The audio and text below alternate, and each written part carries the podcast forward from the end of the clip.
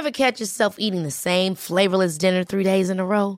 Dreaming of something better? Well, HelloFresh is your guilt-free dream come true, baby. It's me, Kiki Palmer.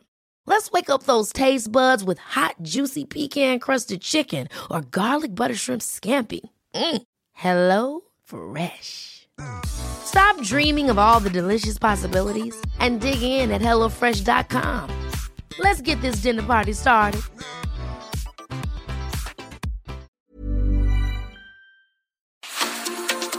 Media Group presenta la información y el entretenimiento que usted necesita para estar enterado, también en su descanso. Informativo El Heraldo Fin de Semana con Sofía García y Alejandro Sánchez por El Heraldo Radio. Con la H que sí suena y ahora también se escucha.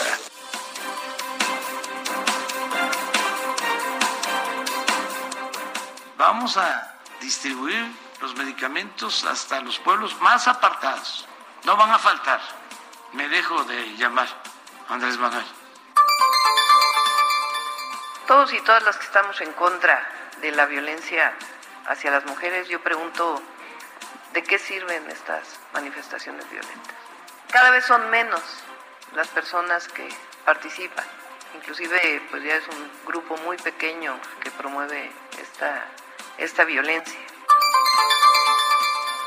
Yo le diría que no hay tanto, diría una terna, fundamentalmente, aunque el presidente ha referido cerca de ocho, pero reales, reales le diría Claudia Sheinbaum, Marcelo Ebrard y el de la voz. Y le quiero decir que voy a ganarles a la buena en una elección primaria. Usted representa a la Cámara de Senadores. Usted conoce de leyes tal vez como ninguno en este pleno. Y sabe que lo que se está pidiendo primero no es ilegal y segundo debería de ser atendido porque la responsabilidad y la vía para poder presentar una acción como la que se pretende en la controversia solamente recae en su persona, en usted. Pero iban sobre el capitán, sobre el secretario de seguridad. Falleció el, uno de los sicarios. Ese sicario ya tenía orden de aprehensión. Había habido ya dos, tres intentos de detenerlo. Y pues eso es lo que les podemos informar. Los dos están eh, sin daño alguno. Desgraciadamente hubo eh, daños colaterales ahí, un policía municipal, el propio sicario y una muchachita que estaba ahí eh, como parte de la manifestación, que por cierto es hija de un miembro de la, Arma, de la Secretaría de Marina Armada de México. Estados Unidos acaba de aprobar un paquete gigantesco. Nosotros tenemos recursos que teníamos en el fondo que maneja aduanas, entonces lo, lo vamos a aplicar y el presidente dijo que estaba de acuerdo, para, entre otras cosas, modernizar toda la infraestructura portuaria y de la frontera norte.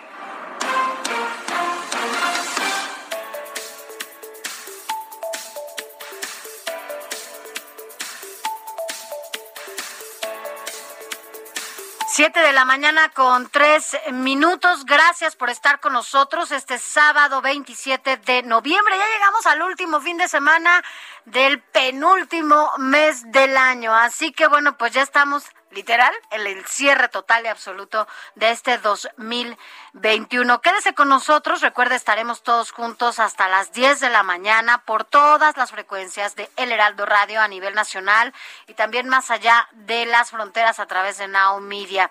Así que, bueno, pues ya lo sabe, háblenos, cuéntenos, díganos qué cómo la está pasando este fin de semana, porque además está, está muy frío hoy en la mañana, sobre todo que, que, salíamos de casa para acá. Bueno, pues abríguese si es que va a salir hasta ahora. Estamos a 10 grados aquí en la Ciudad de México y en el norte no quiero saber a qué temperaturas están. Pero bueno, gracias por acompañarnos aquí y también recuerda que a partir de las 8 de la mañana nos enlazamos de manera simultánea a través de El Heraldo Televisión y todas las frecuencias por las que usted nos acompaña todos los fines de semana. Yo soy Sofía García y me da mucho gusto saludarte.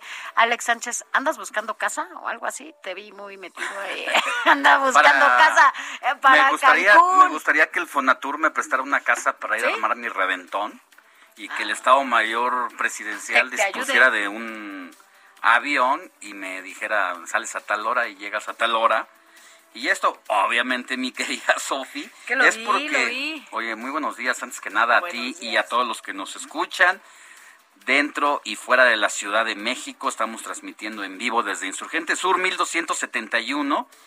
Y esta situación viene a cuento porque ayer por la noche fue tendencia nacional Roberto Palazuelos. ¿Lo ubicas? Mm, ¿El qué? ¿El diamante El diamante... ¿Naranja? Debería ser el diamante en bruto. naranja? Debería ser el diamante en bruto. No, hay pero muchos, se- mira, hay diamantes en bruto que uno tiene y que dice, el "Ay, diamante negro. va puliendo". Es un actor de televisión, eh, estuvo saliendo desde los años 80 en telenovelas, como yo lo recuerdo por lo menos en un par, simplemente María, en Muchachitas. ¿Simplemente María? Ahí estuvo, pero también hay otras más, incluso en Dos Mujeres, Un Camino.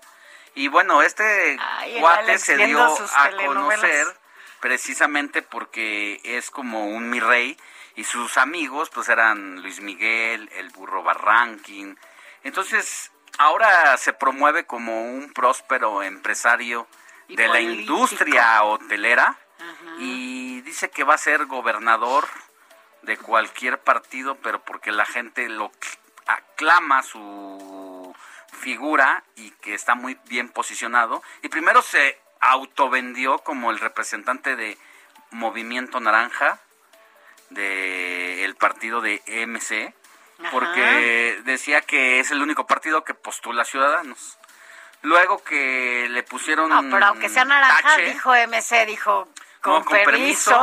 Yo sí elijo Naranja, a mis naranja. candidatos, bueno, entre comillas también, pero en el caso de Roberto Palazuelos no quiso y luego se le vio sentado en un restaurante de Polanco con dos personajes que deciden la vida interna del Partido Revolucionario, Partido de la Revolución Democrática, el famoso PRD, y estaba negociando su candidatura. Eh, esto fue hace una semana. Están, están muy cerca de lograrlo. Están muy avanzadas las conversaciones. Pero con Porque esto- dice el PRD que sí, efectivamente, está bastante bien posicionado. Y da todo tipo de asesorías de cómo Pero ser eso- empresario, lecciones sí. de vida. Se siente un coach de vida político.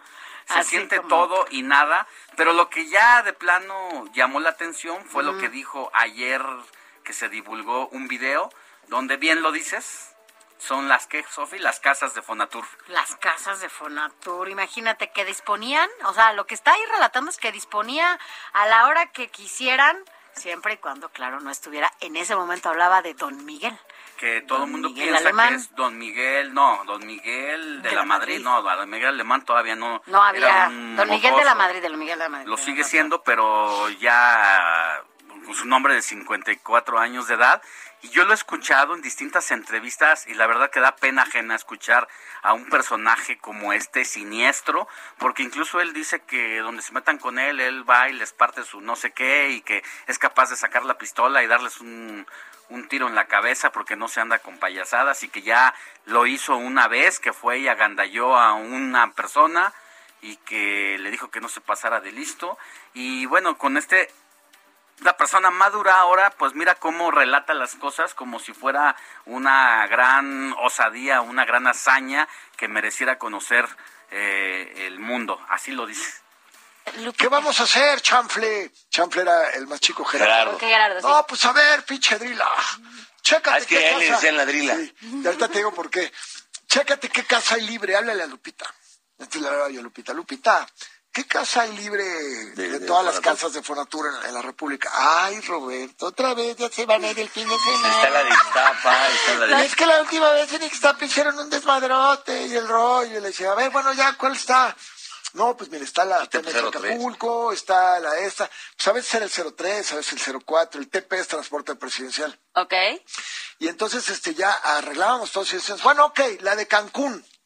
Me dice, bueno, pero ya no le vayas a cambiar porque ya voy a mandar a la avanzada, mijito. Claro, Y para que se esté mandaban, listo. se iba toda la avanzada, Sí. llegaba un avión del ejército con todos los militares, montaban todo y el rollo, y ya llegábamos. Y ayer un desmayo. Y luego, ¿sabes cuál era el cotorreo? Llegábamos de, del, del Daddy por allá, que era el Daddy allá en Cancún. Uy, el Darío, wow. Y llegábamos a cotorrear por teléfono a las infantas de España o a Carolina de Mónaco. Les hablábamos ahí a cotorrear y el rollo. Y... Fíjate, Sánchez, que te hubieran hablado en ese momento, que hubieran sido tus amigos, ¿no? Oye, Sánchez, prepárate tu maleta para pues para la noche porque ya nos vamos, ya nos están esperando, ya nos están arreglando, ya nos limpiaron, ya nos hicieron, ya nos pusieron y además vamos en avión presidencial eh, con los militares y el Estado Mayor, no, bueno, o sea, este, aunque hay que decir que no es la primera vez que este personaje se la pasa hablando junto con el burro de los excesos que toda la vida tuvieron con algunos actores políticos, ¿no? Sí, la verdad es que da vergüenza ajena escuchar a este personaje, pero da más vergüenza que el Partido de la Revolución Democrática esté buscando candidatos de esta calaña para llevarlos al poder, no se diga a, las gubernaturas, y creo que si tiene un ápice de dignidad y si realmente eh, quieren vender el cuento a la ciudadanía de que son diferentes, de que, de que quieren hacer algo distinto, de que quieren renacer de las cenizas que les queda, pues el PRD debe reconsiderar a este tipo de personajes porque nos estarían demostrando de otra manera que son más de lo mismo y que están ligados pues a este tipo de pues de, sí, de figuras que solamente por la popularidad están buscando llegar al poder más que por una ideología, por principios y por lo que pues, requiere un proyecto político en un estado lo que requerimos, ¿no? En este, en, este, en este momento en el país. No, sí, es un personaje de exceso. Sí, la verdad es que sí.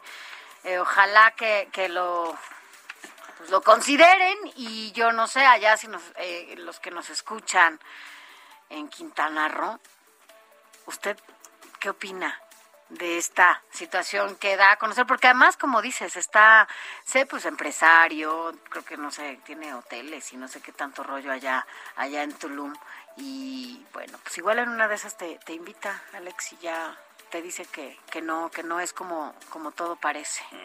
¿Que ya maduró? Que ya maduró. Pues Oye, las cenizas de lo... Porque además se la pasa bronceado, ¿no? O sea, ya, ya, ya, ya, ya. Da hueva, da hueva ese tipo de personajes, pero bueno. pero bueno, pues ya.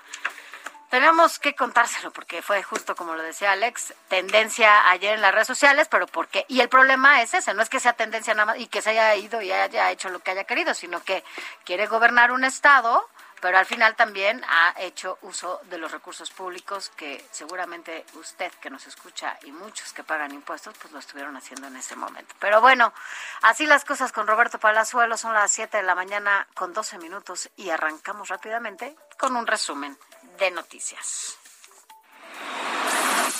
Informativo El Heraldo Fin de Semana. Lo más importante en resumen. La Organización Mundial de la Salud, escuche esto, determinó que la nueva variante del coronavirus detectada en Sudáfrica, a la que bautizó como Omicron, es de riesgo y más contagiosa. Esto, lo, esto sucedió en una jornada en la que numerosos países ya suspendieron los viajes procedentes del continente africano. Ojo aquí, es una nueva variante llamada Omicron.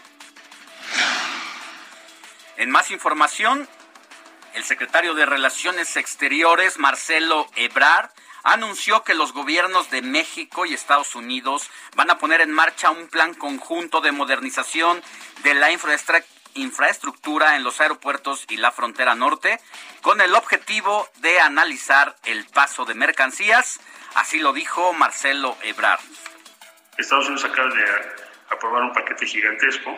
Nosotros tenemos recursos que teníamos en el fondo que maneja aduanas, entonces lo, vamos a aplicar, ya el presidente dijo que estaba de acuerdo, para, entre otras cosas, modernizar toda la infraestructura portuaria y de la frontera norte.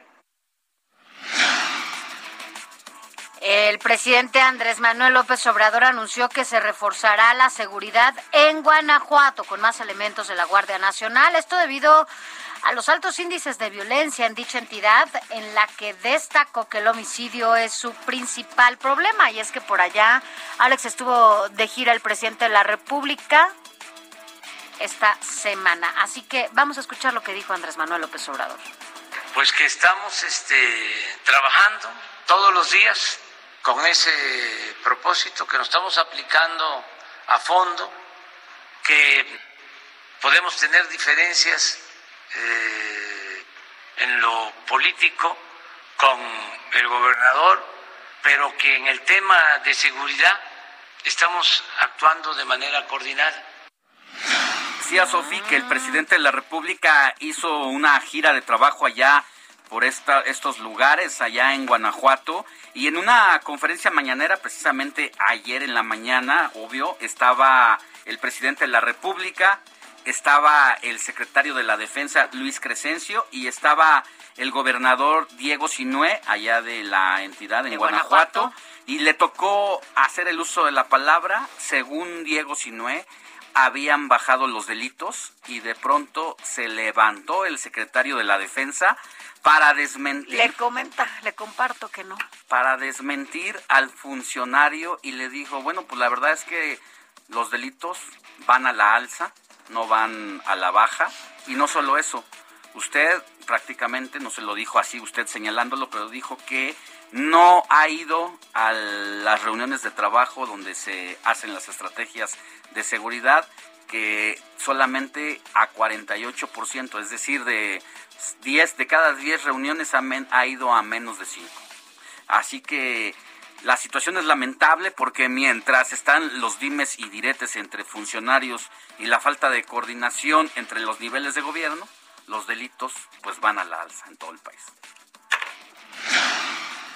En más información, la Secretaría, la Secretaría de Salud informó que hasta la noche de este viernes se reportaron 3.455 nuevos contagios de COVID-19 y 165 nuevas muertes a causa de esta enfermedad, con lo que el país llegó a un acumulado de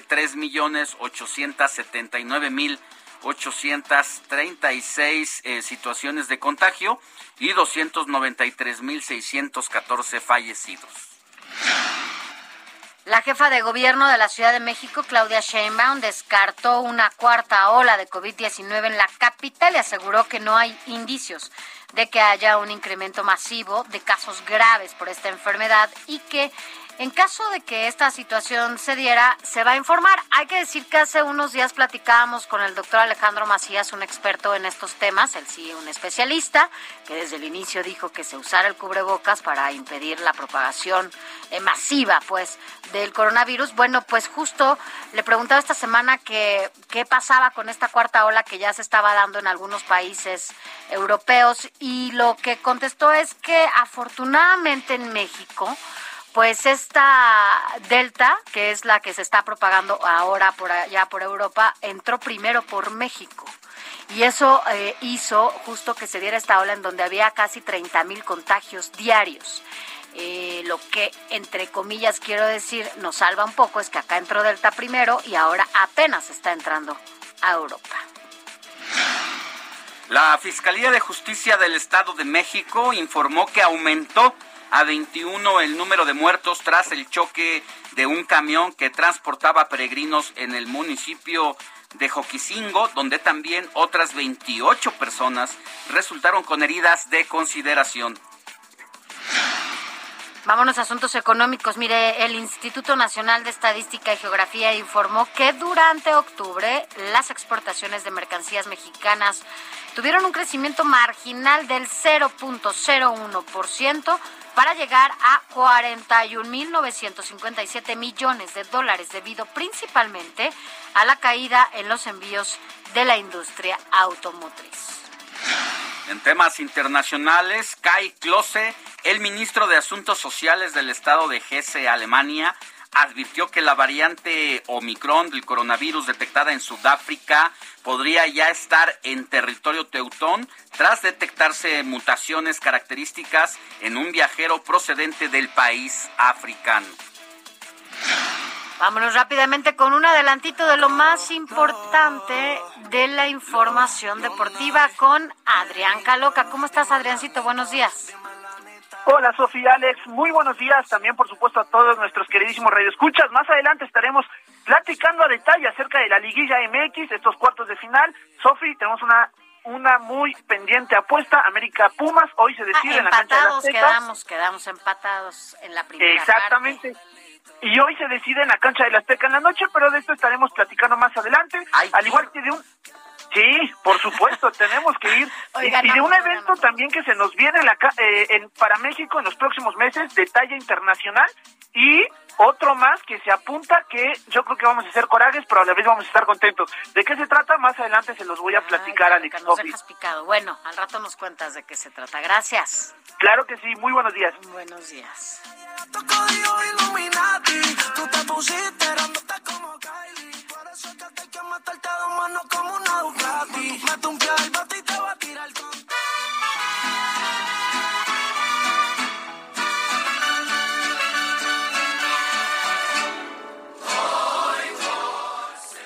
Mi querida Moni Reyes, muy buenos días. ¿A quién celebramos este sabadito 27 de noviembre de 2021? ¿A quién hay que correr a abrazar?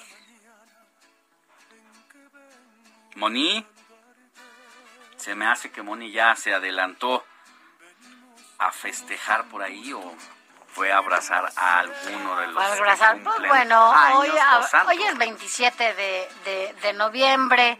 Eh, a quien celebre su cumpleaños, su santo. A lo mejor es cumpleaños, eh, digo, santo, ya ves que cada semana es el santo de José o de Alejandro. Esperamos que, que se le esté pasando bien. Siempre hay algo que celebrar. Sobre todo en esta época más que nunca valorando la vida. Así que bueno, pues desde el informativo fin de semana, un abrazo, ¿no? Ya tenemos a mi querida Moni de regreso con nosotros. Mi querida Moni, muy buenos días. ¿A quién abrazamos este día? Hola Alex, qué gusto saludarlos. Sofía hermosa, pues vamos a darle un abrazo a todos aquellos que lleven por nombre Virgilio. ¿Conocen algún Virgilio? Sí, sí conozco a uno. A uno. Perfecto. No me acuerdo del apellido, pero sí. Ok, bueno, pues todos aquellos que lleven el nombre de Virgilio, hoy es su santo. Él fue un monje que nació en Irlanda a principios del siglo VII y debido a su ferviente fe fue nombrado abad en el monasterio de Agaboe, esto es en Francia, en donde se encuentra y conoce a Pipino el Breve, esto en el año 745, quien lo envía a evangelizar Baviera. Así, bueno, pues llega a ser abad en el monasterio de San Pedro de Salzburgo y más tarde obispo de la ciudad, donde ordenó construir una catedral. Bueno, pues además, Sofi y Alex de darle un abrazo a Virgilio, también a Basileo, Facundo, Pergusto, Jacobo, Leonardo, Máximo, Primitivo, Saturnino y Valeriano. ¿Cómo ves, Sofi? Puro nombre de hombre. Puro nombre de hombre, sí, ¿eh? bueno, a ver, no conozco a alguien más que a Virgilio y a Primitivo, sí conozco uno Primitivo. Yo primitivo Olvera, también. ¿No? Mm. también. Facundo también. Facundo Cabral. Sí, bueno, Muy ya sabes que siempre encontramos. Claro que sí. Gracias, Felicidades. Gracias. Día de tu santo, que venimos a cantar.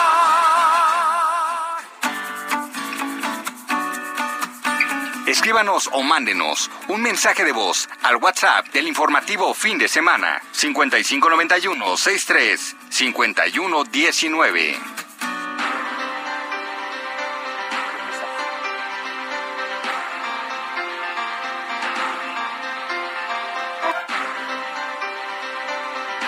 las 7 de la mañana con 23 minutos. Gracias por acompañarnos.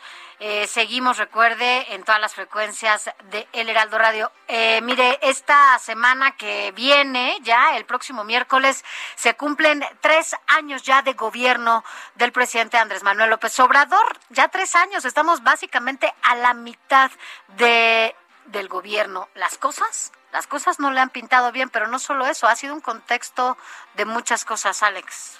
Así es, Sofía, la mitad del gobierno, bueno, todavía se siguen repartiendo culpas del pasado, de los neoliberales, Todavía. conservadores, porque estamos en un país en el sector salud como Dinamarca. ¿Noruega? Eh, recuperamos el desarrollo económico, bajamos la, La seguridad, seguridad. Retiramos a los militares. El de- huachicoleo. El huachicoleo que se combatía. Pero ¿qué los tal el precios de la gasolina. Pero ¿qué tal el tren Maya? En fin, todo esto es lo que el presidente de la República va o debería informar, pero pues va a estar complicada esa situación y mientras tanto ya ha convocado a la ciudadanía a que este primero de diciembre se congregue en el Zócalo de la capital del país. La pregunta es si usted cree que sea prudente la convocatoria del presidente a acudir al Zócalo para celebrar el tercer informe de gobierno cuando está la situación del coronavirus Así es. com- eh, complicada. No es prudente, es imprudente o no lo sé. Llámenos, márquenos, escríbanos en nuestro nuestras redes sociales y a nuestro WhatsApp. Vamos a una pausa y volvemos con más. La noticia no descansa. Usted necesita estar bien informado también el fin de semana. Esto es Informativo El Heraldo Fin de Semana. Informativo Heraldo Fin de Semana. Regresamos. Hoy es el Día Nacional de la Conservación. El objetivo es que la población de México y de todo el mundo se involucre en actividades de conservación de los ecosistemas, aportando conocimiento y construyendo ideas para ayudar a proteger el medio ambiente, además de crear conciencia sobre el valor de aquellos y su biodiversidad.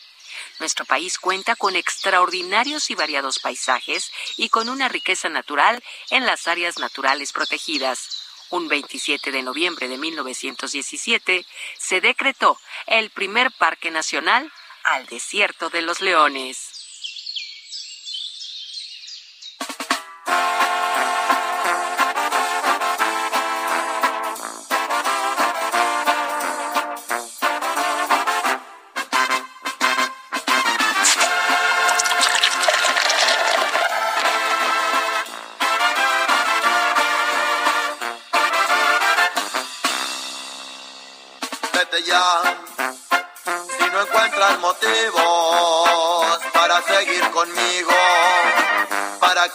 Continuar? Es mejor terminar como amigos que ser como enemigos, esperando atacar. Vete si no sientes que mi boca te provoca sensaciones cuando ronda por tus labios. Vete si tu cuerpo no se excita cuando en forma de caricias te recorro con mis manos. Nada justifica en esta vida soportar con la mentira una relación si no hay amor. Vete ya. Si no hay amor. ¿Quién sabe, quién sabe qué anda haciendo el productor entre semana? Porque bueno, pues nos pone esta efeméride musical, ¿no? Mira, andaba, yo creo, tristón o yo no sé qué le pasó el día de hoy, porque bueno, pues ya lo escuchó, estamos escuchando a Valentín Elizalde, que justamente el pasado 25 de noviembre se cumplieron 15 años de su fallecimiento, del conocido también como el gallo de oro, así le pusieron. Él fue asesinado el 25 de, de noviembre, pero del 2006, al salir de su presentación en un palenque allá en Reynosa, Tamaulipas, 15 años ya del fallecimiento de este cantante. Por eso nuestro productor seguramente esta semana se puso ahí a, a recordarlo y a cantarlo. Por eso lo estamos aquí. Y mira, Kike bailando. Kike bailando. ¿Cómo les duele, va? A los dos, a Kike y al productor. Si usted tuviera la posibilidad de verlos, un día vamos a hacer aquí un detrás de cámara. Se ponen a bailar juntitos, ¿eh? Se ponen a bailar juntitos y dan así el taconazo y todo. Así que bueno, por eso estamos recordando, recordando a, a este cantante, a Valentín Elizalde, porque cumplieron, se cumplieron ya 15 años de su fallecimiento. Como me duele que te saquen a bailar.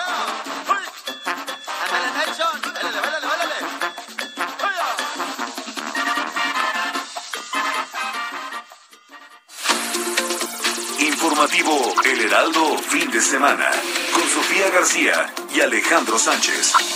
Síganos.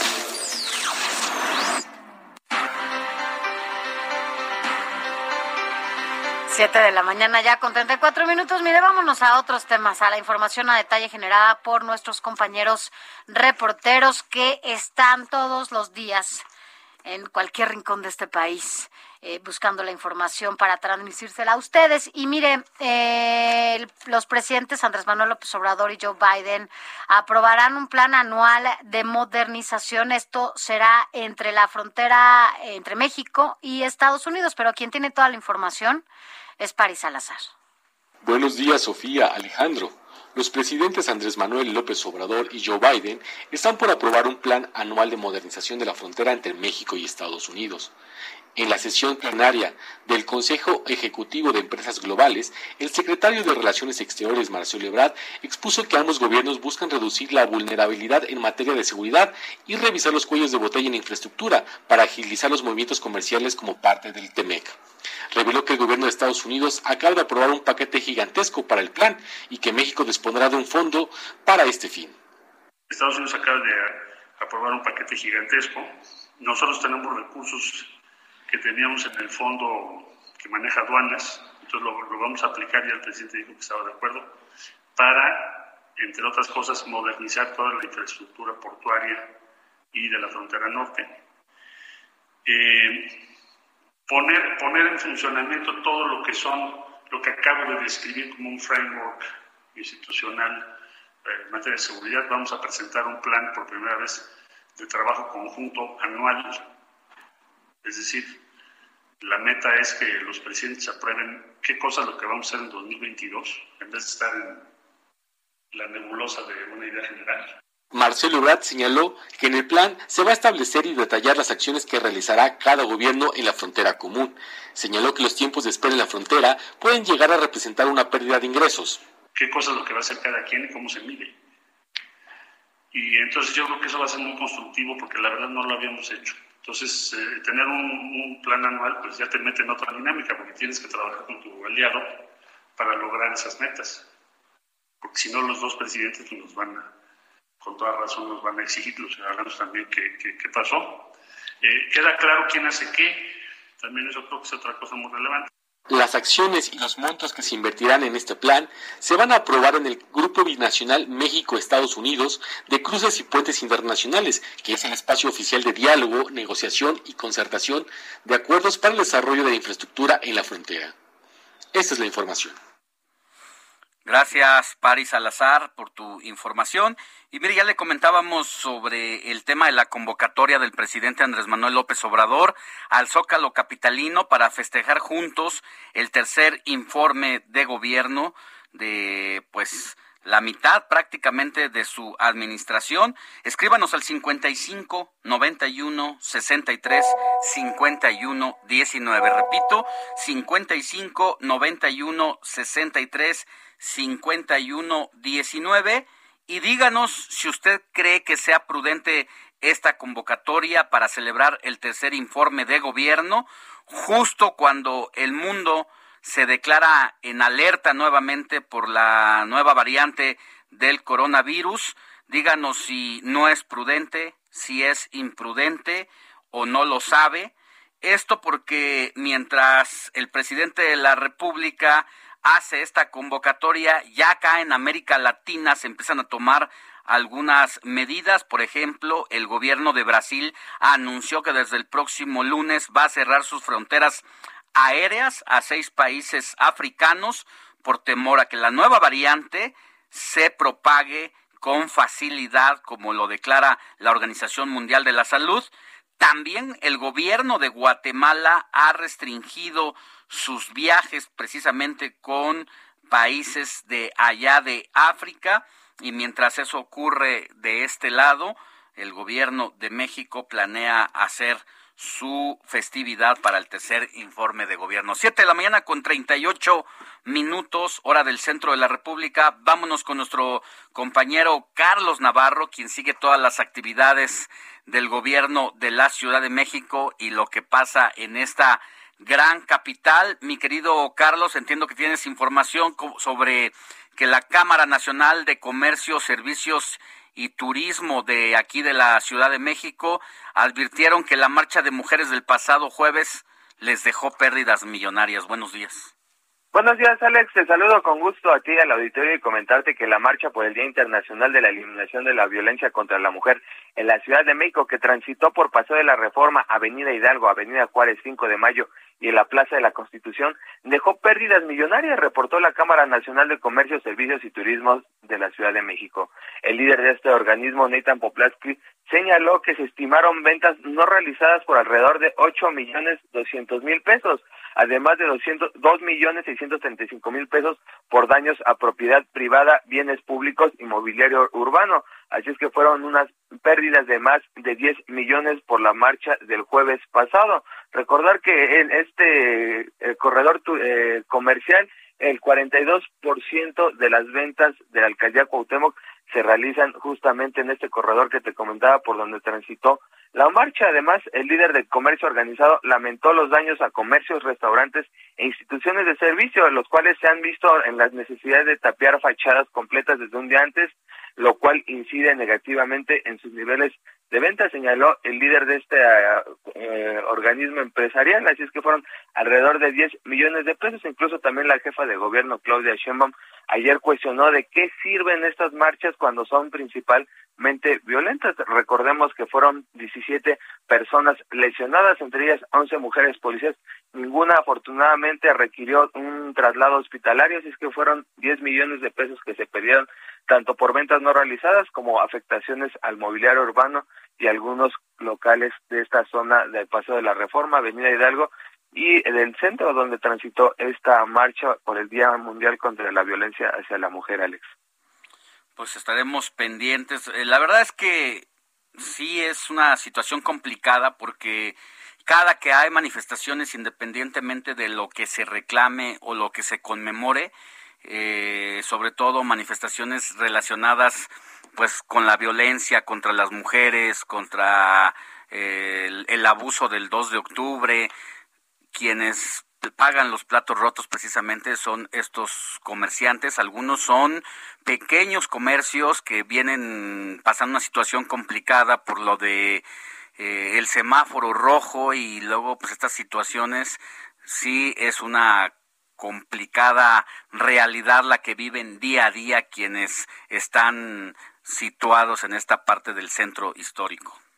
Y sí, justamente recordemos que en Avenida Juárez está el plantón Triqui, por lo tanto también se han visto afectados por este plantón, no han tenido ventas como las necesitan y principalmente en esta reactivación económica. Las marchas tradicionalmente aquí en la Ciudad de México pues ya tienen una ruta establecida que es Paseo de la Reforma, Avenida Juárez, eh, un tramo del eje central y 5 de mayo y es la vía, la ruta que simplemente se ve afectada cada marcha de la Ciudad de México. También incluso en la misma calle 5 de mayo, pues los mismos locatarios, los comerciantes, pues ya se encuentran un poco hartos porque todos los días, bueno, casi todos los días hay una marcha y en algunos casos tienen que tapiar y tienen que dejar ventas, y más como la situación que está ahorita de la reactivación económica. Recordemos que la ciudad se perdieron más de 200 mil empleos formales y aún no lo recuperan, está cerca de los 100 mil, eh, está a la mitad, todavía hay un déficit, déficit de alrededor de 100 mil empleos, así es que es complicada la situación, como bien lo comentas, sin importar eh, la, la, demanda de las marchas, simplemente esta, los comerciantes de esta zona de la Ciudad de México se ven afectados, Alex. Muchas gracias, Carlos. Que tengas buen día. Hasta luego, buenos días. Vámonos ahora hasta el estado de Nuevo León, porque fíjese que ayer anduvo allá el coordinador de Morena en el Senado, Ricardo Monreal, y ya sabe que junto con Marcelo Ebrard y Claudia Sheinbaum, la verdad es que andan haciendo sus funciones de secretario de Relaciones Exteriores, de legislador y de jefa de gobierno respectivamente, pero de la mano de campaña política porque han declarado abiertamente que quieren ser candidatos y candidata a la presidencia de la República y de estos tres personajes, solo Marcelo Ebrard y Claudia Sheinbaum son los que han sido nombrados por el presidente de la República. Sin embargo, Ricardo Monreal ya es declarado como el hijo desobediente de Morena y está en su lucha por llegar a ese a ese lugar y esto fue lo que dijo allá. Dani García tiene la información. Adelante, Dani, buenos días. Muy buenos días, Alejandro, Sofía. Pues para informar que el día de ayer estuvo en Nuevo León el senador Ricardo Monreal, quien habló justamente sobre lo que estará pasando rumbo a la elección presidencial en 2024. Ahí él mencionó que él ganaría sin problema en una elección interna de su partido y aseguró que la terna estará conformada por Claudia Sheinbaum, Marcelo Ebrard y él mismo y aseguró sería él quien ganaría en este contienda. Ante pregunta expresa de alumnos de la Universidad de Monterrey, quienes acudieron escucharlo ayer viernes hablar sobre diferentes temas políticos, pues él reconoció que no son tantos las personas que están interesadas en competir por esta candidatura, más bien serían estos tres personajes que ya ha mencionado. Sin embargo, advirtió que es necesario que haya apertura, ya que hay un riesgo que enfrenta su partido, que es el de la ruptura entre sus militantes. La división pudiera afectar los resultados electorales en los comicios del 2024, aseguró.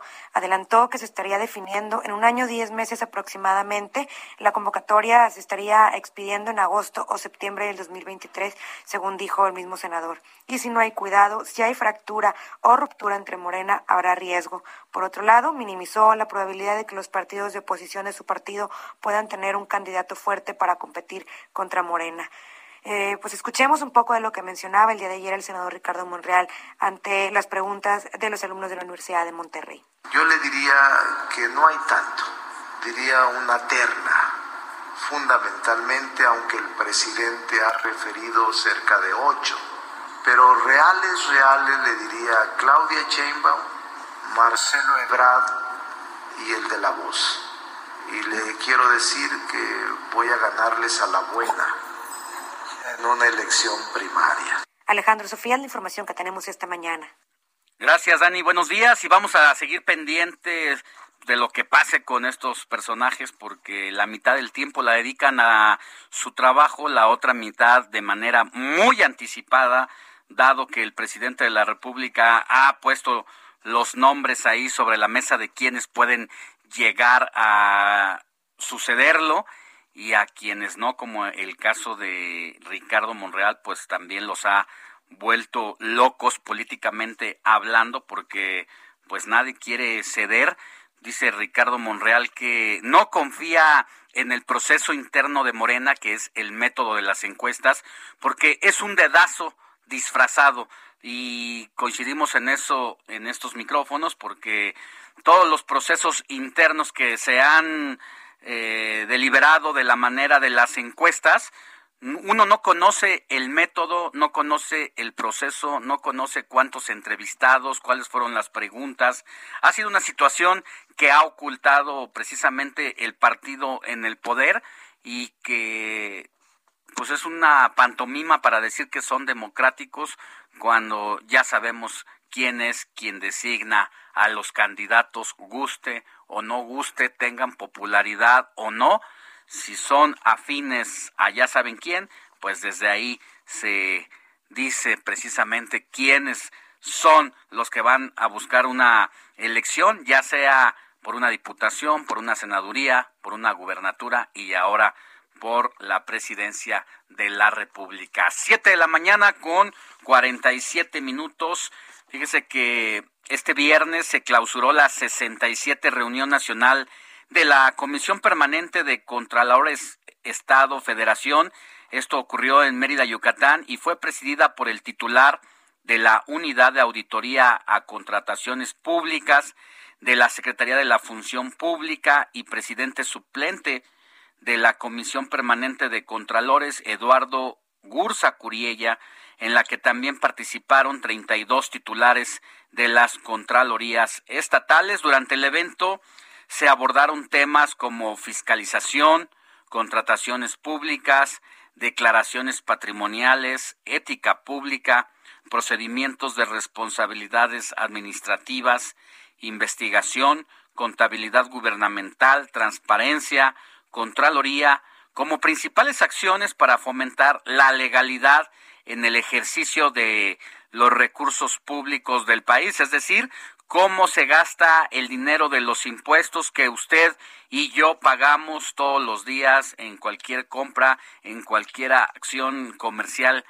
que tengamos. Y al respecto la titular de la Fiscalía Especializada en Combate a la Corrupción, María de la Luz Miganjos Borja impartió la conferencia magistral Delitos Patrimoniales, una perspectiva integral donde resaltó la importancia de combatir ese, ese flagelo que sigue siendo pues un gran reto para todas las administraciones estatales y no se diga para la administración federal que se ha empeñado en acabar con la corrupción, pero todavía hay muchas deudas pendientes y se han abierto otros francos de materia de irregularidades también en, con sus propios eh, personajes de la 4T. En fin, eh, eh, pues esa es la información. Son las 7 de la mañana con 49 minutos, hora del centro de la República. Seguimos con más. Informativo El Heraldo, fin de semana, con Sofía García y Alejandro Sánchez. Síganos.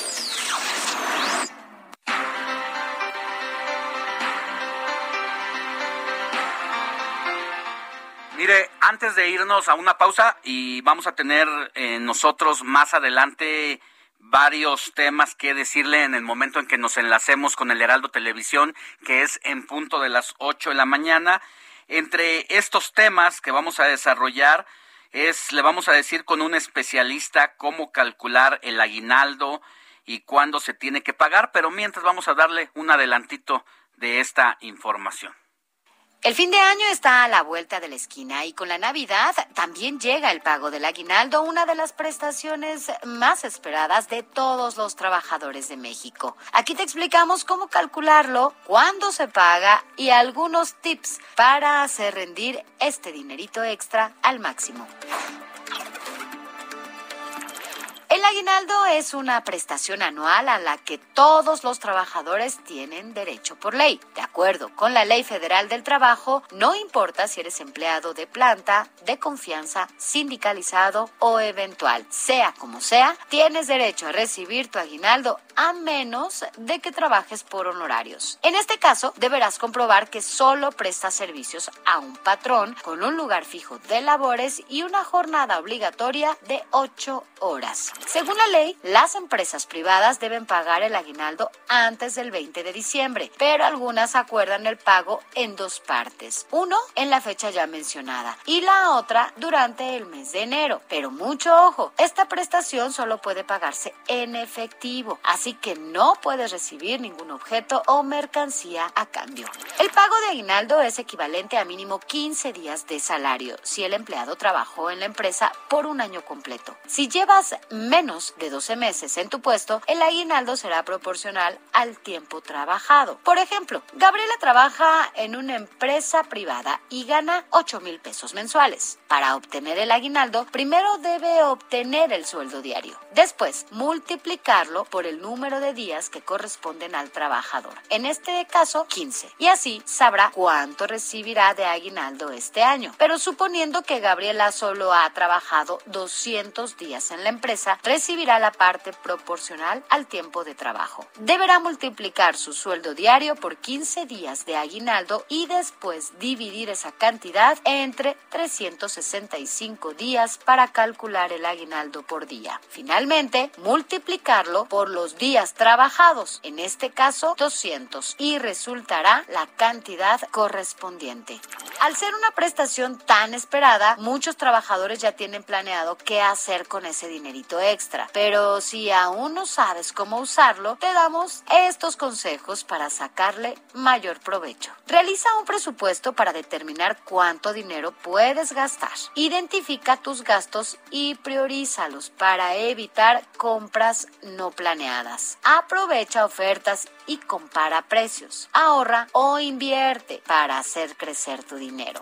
Así que ya lo sabes, en esta temporada de Sembrina, aprovecha tu aguinaldo.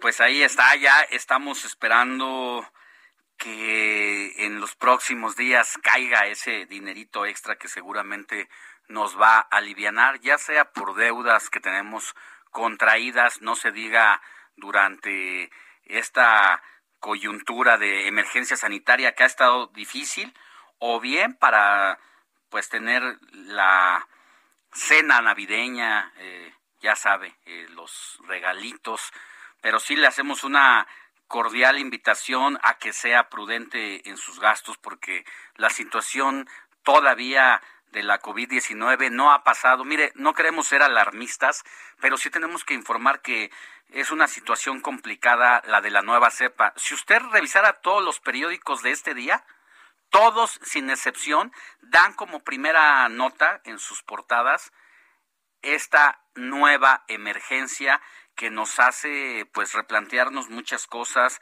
que debe obligarnos a que con la experiencia que ya tenemos tomar todas las medidas que sean necesarias. Ya sabe, el cubrebocas, no actos públicos, la sana distancia, el lavado de manos continuo. Nosotros ya nos vamos a una pausa y volvemos con más información. Estaremos enlazados ya para el Heraldo Tele y el Heraldo Radio. La noticia no descansa. Usted necesita estar bien informado también el fin de semana. Esto es Informativo El Heraldo Fin de Semana. Informativo Heraldo Fin de Semana. Regresamos que la evidencia preliminar sugiere un mayor riesgo de reinfección en comparación con las anteriores. Durante la pandemia, el ciberacoso ha aumentado de gran manera.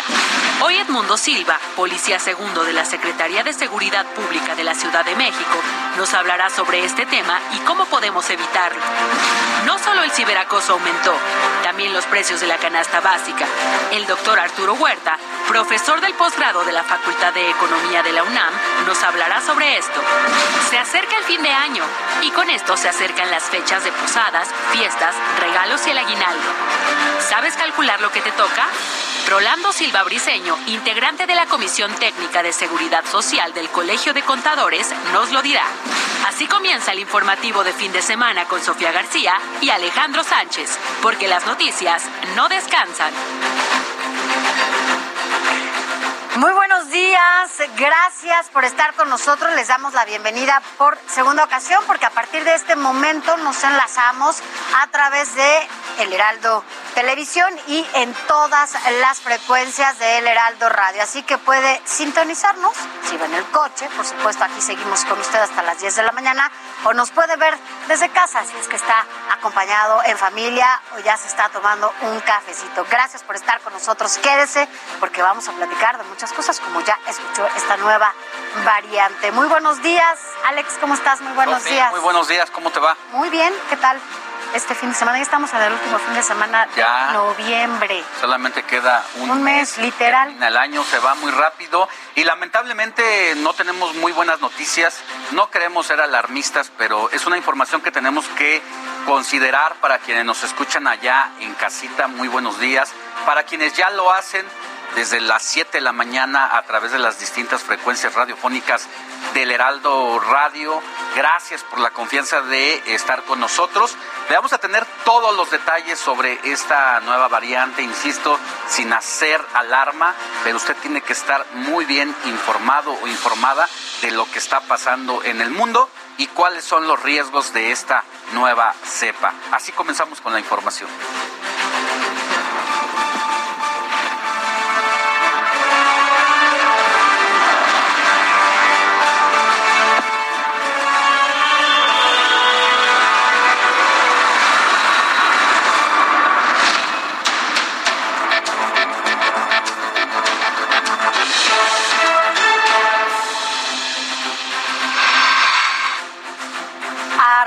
Rápidamente. Mire, en temas mundiales, los efectos de la nueva variante del COVID, que llega justo cuando Europa vive ya la cuarta ola de contagios, pues ya comenzó a sentirse. Pero en los mercados financieros, a los que golpeó y registró caídas profundas en un viernes negro provocado por esta nueva variante del COVID-19.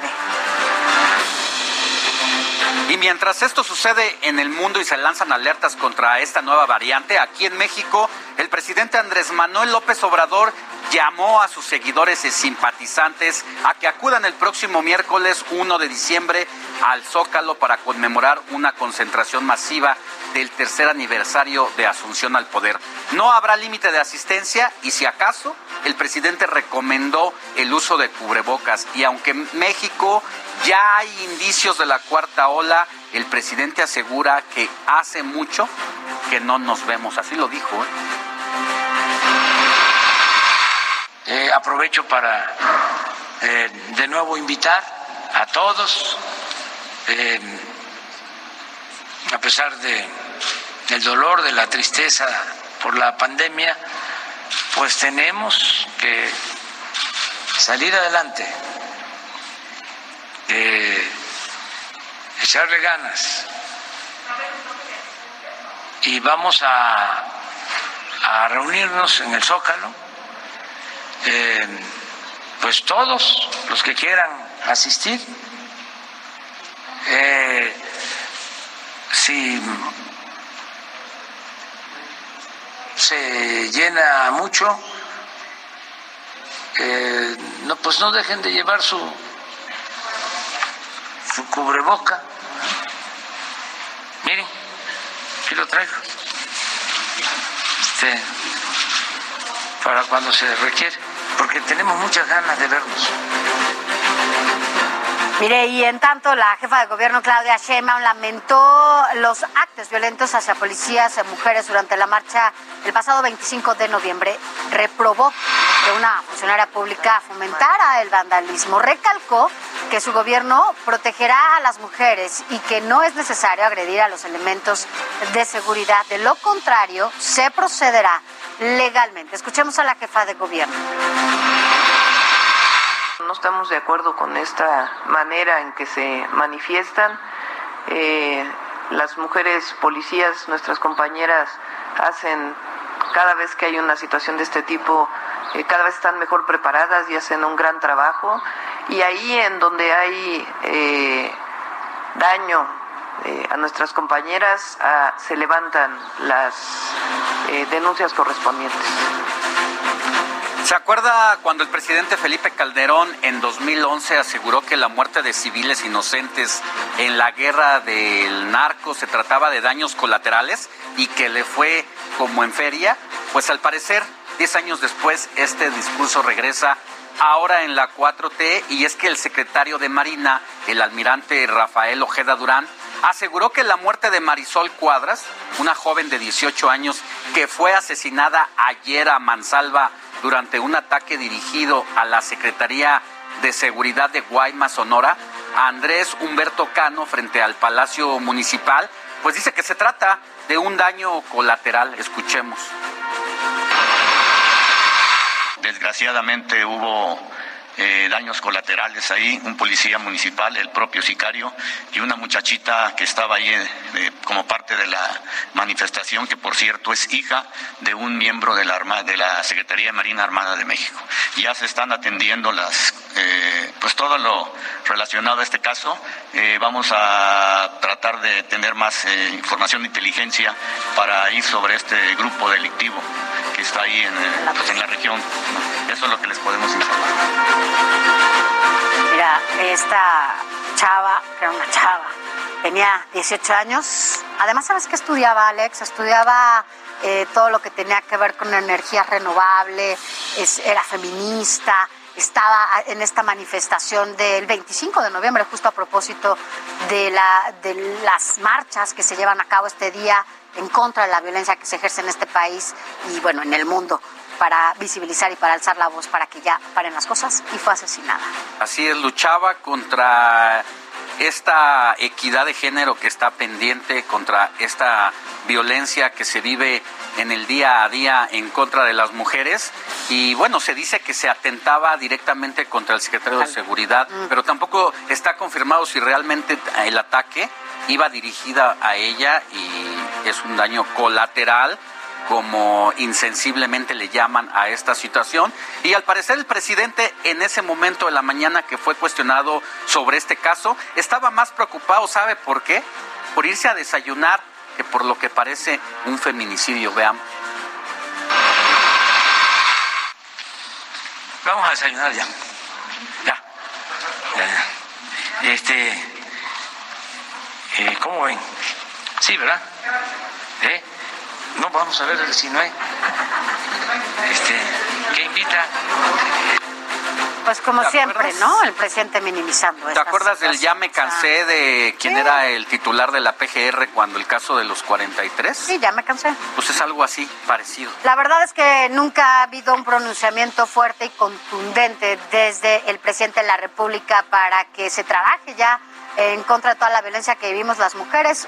Desaparecemos, nos desaparecen a las nuestras, tenemos una situación de peligro todos los días, 11 feminicidios al día se cometen en este país por lo menos y la verdad es que las eh, llamadas de auxilio se han incrementado eh, de manera brutal y al presidente al presidente, imagínese lo que dicen los secretarios y las secretarias. Si al presidente no le importa este tema, pues ¿por qué tendríamos nosotros que seguir? Pero mire, vámonos a más, a más información. Este fin de semana hay eventos masivos en la capital del país. Hoy será el Festival Flow Fest en el Autódromo Hermanos Rodríguez. Para acceder es necesario presentar un boleto certificado de vacunación completa o una prueba PCR negativa no mayor a 72 horas, un poco similar a lo que sucedió en el en Fórmula 1 y bueno, pues es ahora lo que están haciendo y también en el Corona Capital. Las presentaciones comenzarán a las 12.50 del día de la tarde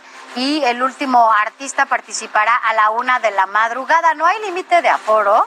Esto lo dieron a conocer las autoridades ya que es un evento al aire libre, pero el uso del cubrebocas es obligatorio, no lo deje de lado en todo momento. Ya veo, ahora hasta el presidente ya por fin lo está recomendando. El cartel, bueno, pues está encabezado por eh, Wisin y Yandel, Farruko y Osuna. Para los amantes de, esta música, bueno, pues ya lo sabe. Cuídese mucho, no deje de usar el cubreboca, sobre todo si va a acudir a este tipo de eventos.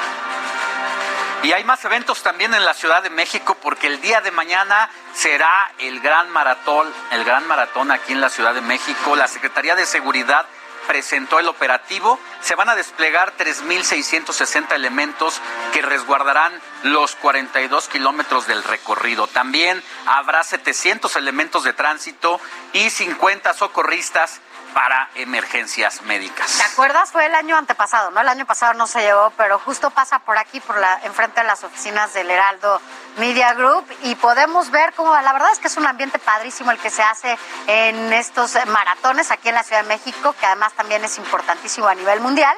Bueno, pues toda la gente les echa porras, les, eh, bueno, finalmente les da agua, algunos gel de proteína. Vaya, hay, la verdad es que es un buen ambiente. Veamos mañana cómo le va al maratón de la Ciudad de México. Y a propósito, a propósito, pues vamos con Israel Lorenzana a la plancha del Zócalo, donde ya comenzaron Israel los preparativos para el maratón de la Ciudad de México. Cuéntanos cómo está todo allá, porque además estamos prácticamente a unas horas de que arranque.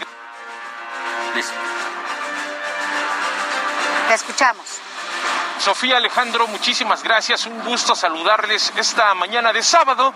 Y efectivamente ya comenzó la instalación de las vallas metálicas y las carpas que van a ser utilizadas el día de mañana en esta maratón de la Ciudad de México que estará saliendo de Ciudad Universitaria y por supuesto tendrá como final la zona del Zócalo Capitalino donde estamos ubicados. Bueno, pues en ese sentido han comenzado ya los trabajos, la instalación de las vallas metálicas, estas vallas conocidas como vallas de Popotillo para delimitar por supuesto toda esta zona y además eh, será con lo que estarán pues utilizando los participantes para ubicar por supuesto qué carriles estarán utilizando. También hay que señalar que estos 42 kilómetros que estarán recorriendo en este maratón de la Ciudad de México estarán saliendo de Ciudad Universitaria y además estarán desarrollando diferentes cortes a la circulación, Paseo de la Reforma, el propio eje central Lázaro Cárdenas y por supuesto supuesto, la Avenida de los Insurgentes serán de las más afectadas por esta maratón, ya que se estarán llevando a cabo cortes viales. Elementos de la Secretaría de Seguridad Ciudadana instalarán un operativo importante de vialidad para evitar, por supuesto, que se corra algún riesgo.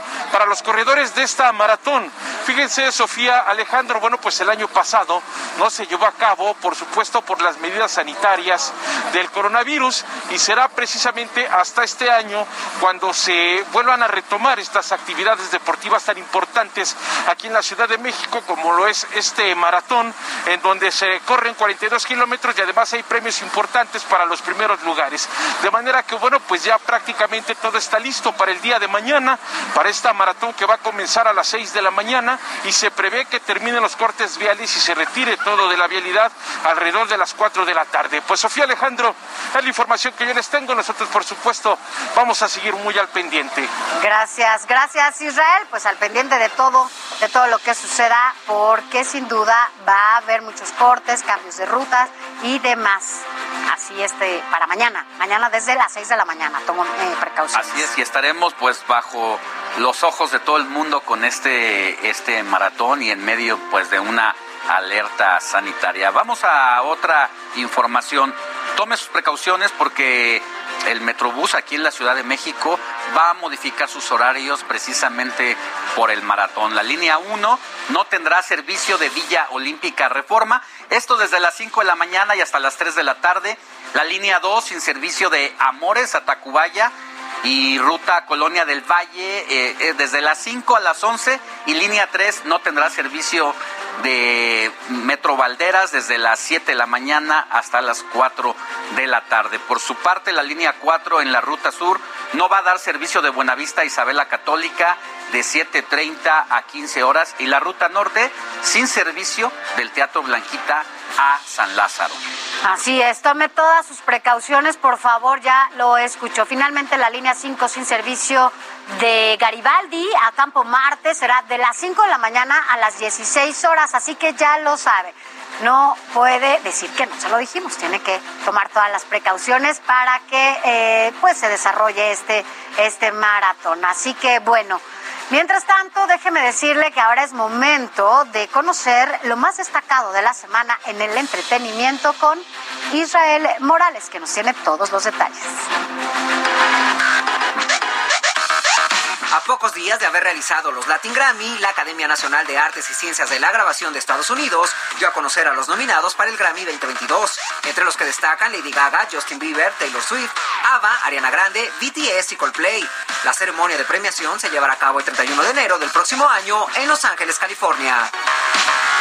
A menos de un mes de su estreno, la película Sing, Ven y Canta 2 presentó un nuevo tráiler de la tan esperada cinta animada. Esta secuela nos revelará qué sucedió en la vida de Rosita, Mike, Johnny, Ash y Mena, luego de que fueran lanzados al estrellato tras participar en un concurso de canto.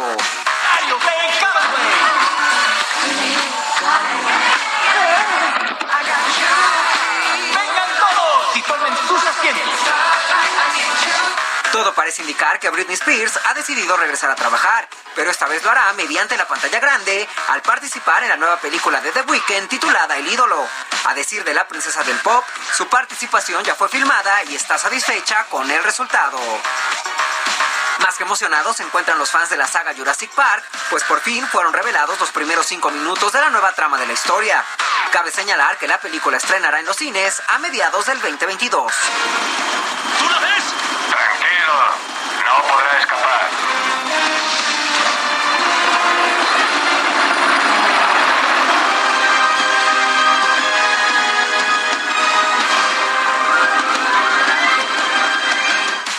Será el próximo 3 de diciembre cuando Mariah Carey llegue a la comodidad de nuestros hogares con su ya tradicional especial de Navidad. La magia continúa es el nombre del tan esperado show de la intérprete, el cual sin duda nos dejará con un muy buen sabor de boca.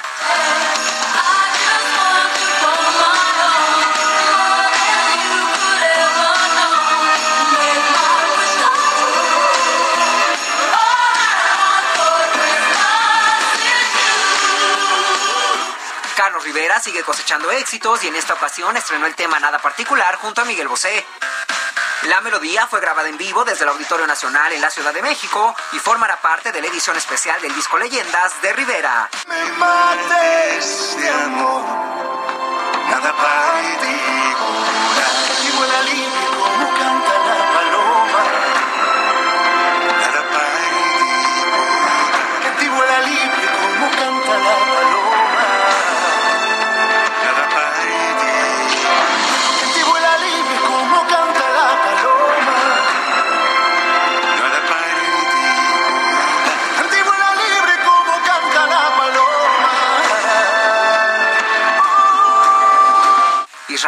Morales, Heraldo Televisión.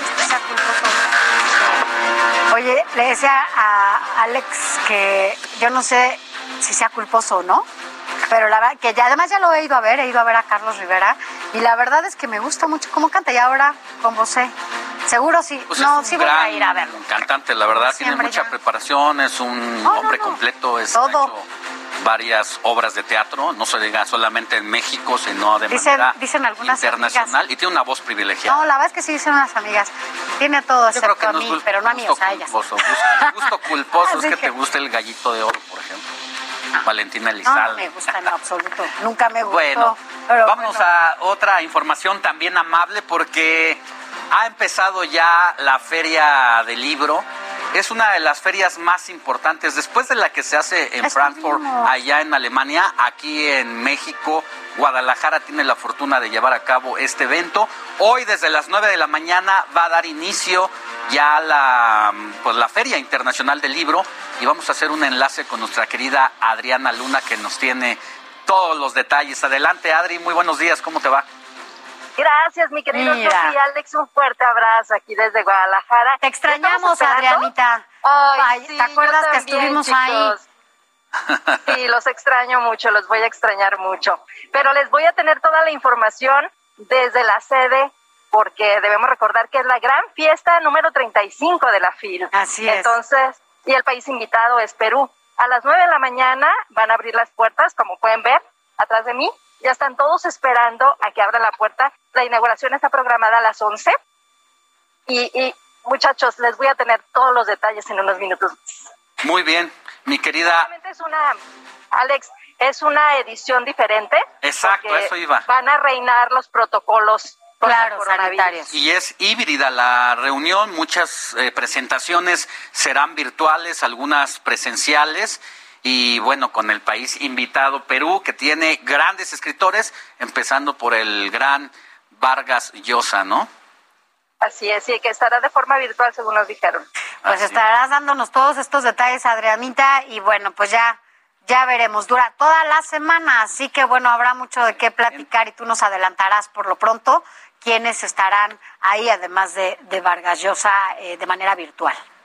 Oigan, y les adelanto que el que no va a estar va a ser el gobernador por cuestión de agenda. No, ¿De verdad? trae Donde es uno de los eventos más por importantes, cuestión ¿no? de agenda, es decir, que no Así es bienvenido. Ayer lo veíamos echando allí un café o no sé, o un carajillo, no sé qué era, con el gran campeón del mundo, eh, uno de los más grandes de todos los tiempos, Saúl El Canelo Ahora todo el Álvarez. mundo quiere la foto pero con no él. tuvo chance de venir a la FIL. La verdad es que no es que no haya tenido chance, las relaciones diplomáticas entre estas dos partes están rotas y por eso es que no va a acudir. Es la primera vez que un gobernador, por lo menos en los últimos 15, 20 años que he seguido la FIL, No va. no va a estar ahí. No se va a exponer a una rechifla, muchachos. Así es. Pues muchas gracias, mi querida Adri. Regresamos contigo más adelante. Claro que sí, estamos pendientes. Gra- Oye, Gracias, mi Adri. sobre Este tema, el año pasado, antepasado, que nos tocó hacer la Antepasado. allá, ¿tú recuerdas que entrevistamos a Juan Villoro, A Villoro. y que era uno de los eh, intelectuales y escritores que más films tiene en su historia? Había ido a 32 films. Si va en esta ocasión, Ah. Va a ser. son 34 films las que pero está es allá presente. No, qué cosa, y siempre es una delicia leerlo y escucharlo. Escuchar. Pero mire, por si usted no acude a la FIL, a la Feria Internacional de- del Libro o el Flow Fest, eh, y están aquí en la Ciudad de México. La alcaldía Miguel Hidalgo anunció su festival de cine en la ciudad. La sede es el Centro Cultural de Los Pinos y la cita es hoy 27 de noviembre a las 6 de la tarde. Eh, va a exhibirse ahí la película Fraude México 2006 dirigida Luis Mandoki. Así que bueno, opciones tiene de sobra. Aquí en la ciudad sí, pero también si se encuentra en algunos puntos como Guadalajara. Y en otra información, mire, las mascotas se han vuelto parte imprescindible de nuestras vidas y también debemos de cuidarlas. En la alcaldía Magdalena Contreras se va a realizar la jornada de esterilización de mascotas que aplica para perros y gatos, cachorros de seis meses y la cita es hoy sábado 27 de noviembre en el módulo ubicado en la calle Andador número 17 de la colonia Tierra Unida. Atenderán de 8 de la mañana, o sea, ya está en función desde hace 23 minutos hasta las 4 de la tarde, así que a usted que nos escucha, todavía está tiempo y ya sabe, estas jornadas son totalmente gratuitas y lo más importante es que es con especialistas, con vacunas completamente pues supervisadas. Así es. Eh, Mire, vámonos rápidamente a temas internacionales. Los festejos de Navidad en Estados Unidos podrían cancelarse ante esta nueva ola de coronavirus. Eh, El estado de Michigan es el foco actual de contagios. Los hospitales están saturados y las escuelas eh, pues regresan a clases en línea. Esto en Estados Unidos. Los casos positivos llegan a 95 mil diarios. Otros estados afectados son Colorado, Minnesota y Arizona. Ojo, todo esto en Estados Unidos para que prevenga, sobre todo si quería irse de vacaciones. Vamos a un corte y regresamos para hablar más sobre la nueva variante del COVID-19, una más después de dos años de pandemia. Escríbanos al WhatsApp 55 91 63 It's that time of the year. Your vacation is coming up.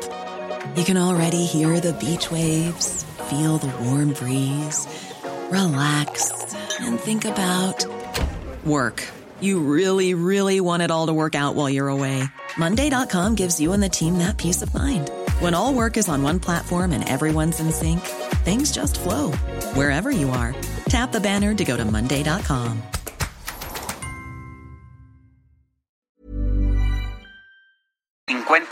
19. Pausa y volvemos con más. La noticia no descansa. Usted necesita estar bien informado también el fin de semana. Esto es Informativo El Heraldo Fin de Semana. Informativo Heraldo Fin de Semana. Regresamos. Despertando. Quédese con nosotros hasta las 10 porque vamos a estar aquí hablando de muchos temas, entre ellos esta nueva variante de COVID y en donde ya se están cerrando vuelos. Se lo vamos a compartir y además tomándose un café con nosotros, ¿no, Alex? Ya es Así momento de, es, de ya estar son las tomando 8.30 de la mañana, ya el cafecito es necesario para despertar. ¿Tú cuando tomas café no te sientes un poco con la Más pila baja? Ah, no, sí, no, cuando no tomo, cuando no tomo, sí, no. Sí, Para hay mí mucha es gente que no toma abrir café, el ojo casi y, quienes ya nos y hemos la cafetera. acostumbrado, sí necesitamos un cafecito por Pero la si es mañana. café, Alex, ¿sabes? ¿Sí es café? ¿Es A ver, cafecito? ¿Sí es café? Ah, sí es café. sí es café, Sí es es café, café. porque a veces uno quién sabe qué traen en, en las Bueno. manos, pero bueno. Vámonos con los deportes porque ya está listo nuestro querido Adrián Caloca que nos va a dar todos los detalles sobre esto que está pasando en el fútbol. Mi querido Adrián Caloca, buenos días. Thank you.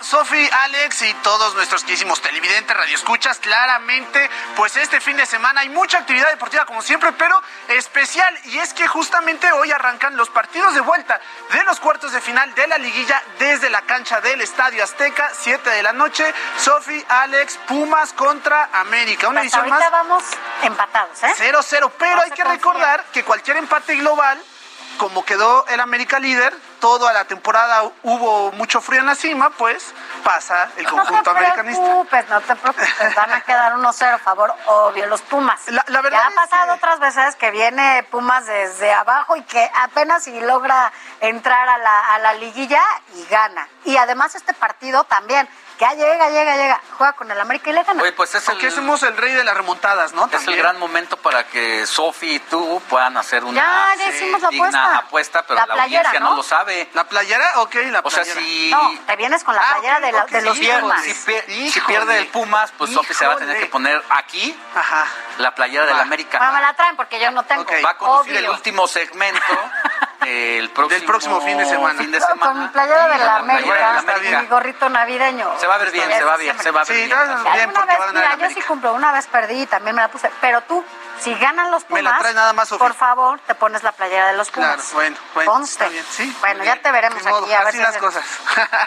y en el otro partido del día de hoy, a las 9 de la noche, Atlas recibe en la cancha del Estadio Jalisco a los Rayados de Monterrey. También quedó 0-0 la ida allá en la Sultana del Norte, entonces cualquier empate clasifica al Atlas. Para el día de mañana hay otros dos encuentros. A las 6 de la tarde estaremos viendo al Tigres que estará recibiendo a Santos. La ida la ganó Santos, el conjunto de la comarca lagunera, dos goles por uno. Y ya cerramos a las 8 de la noche con 5 minutos. León recibiendo al Puebla. La ida la ganó el conjunto poblano en casa, dos goles por uno. Por lo cual, eh, pues bueno, van a estar buenos los, los duelos de cuartos de final. Vamos a ver qué sucede. Y siguiendo con la actividad del fútbol mexicano, pues ya algunos equipos que están eliminados y hasta los que no también ya se están preparando de cara al próximo torneo, su armado, fichajes, demás para el clausura 2022. Y ahí es donde vemos justamente al Necaxa que le encanta fichar chilenos y pues sigue la costumbre. Va a llegar Ángelo Arauz, proveniente del Corinthians de Brasil, el mago Valdivia que también llega desde su país, ya militó en México anteriormente y la novedad es la del delantero Nico Castillo que sigue perteneciendo a las Águilas del América, estuvo este último semestre a préstamo allá en Brasil con el equipo de Juventud y regresa, América le sigue buscando acomodo y serán los Rayos del Necaxa los que se atrevan porque no ha habido no ha funcionado muy bien, perdón, este delantero ex de Pumas. Vamos a ver qué sucede. Pero bueno, vamos a ver esta situación porque, eh, bueno, así son como, digamos, los cambios confirmados hasta el momento más importantes. Sin embargo, hay algunos otros rumores que están surgiendo en los últimos momentos también, en donde América se dice que puede ir de dos a tres fichajes para la próxima temporada. Jan Meneses, seleccionado chileno, se mueve de equipo entre los hermanos, entre las franquicias que son de la misma propiedad, de Pachuca rumbo a León. Entonces vamos a ver ahí también esa situación en cuanto a los movimientos de la Liga MX y de los fichajes. La verdad es que se ven bien los movimientos hasta ahora, pero falta un mundo todavía. Les estaremos informando, por supuesto, aquí en el informativo. Cambiando de disciplina y hablando de tenis, una de las favoritas de mi queridísima Sofi, pues ya vimos el Gran Premio de la Ciudad de México y el WTA Finals allá en Guadalajara, que justamente es de tenis. Estos eventos de carácter internacional que todo el mundo ve, pues ahora para México justamente vendrá otro gran evento para el próximo año y será justamente el 21 de marzo, donde dos tenistas rusos que actualmente son del top 5 mundial, que son Daniel Medvedev y Andrei Rublev, vendrán a jugar un partido de exhibición en la Arena Ciudad de México. Entonces, para todos los amantes del deporte blanco, estén bastante atentos porque es uno de estos eventos del próximo año que no se pueden perder. Por ahí también la NBA y la NFL regresarán. Esperemos si es que la pandemia también nos lo permite. A ver cómo les va, porque ya ves que allá en Estados Unidos las cosas no están nada fáciles. Sí. Vamos a ver, vamos a estar atentos a ese tema y esperemos que de poco en poco los eventos mundiales pues regresen a nuestro país. De momento fue la Fórmula 1, ¿no? Pero mira, después de lo que estamos viendo ahorita y de la alerta que hace la Organización Mundial de la Salud, creo que vamos a tener que tomar prudencia, al menos eso es lo que están pidiendo los expertos, no solamente internacionales, sino los, las voces autorizadas aquí de México, porque es inevitable que esta ola vaya a llegar más temprano que tarde al país y tenemos que estar preparados con todas las medidas que esto amerita. Más adelante vamos a hablar de eso y más. Gracias, Adrián. Gracias a ustedes. Gracias, Adriancito. Oye, Alex, ¿no te ha pasado que últimamente o vas al mercado o vas al súper y con lo que antes llenabas el- la mitad la mitad del carrito antes Ayer fui al, al súper, fui al Oye, mercado, mejor dicho. pagas Tenía mucho que no iba al mercado.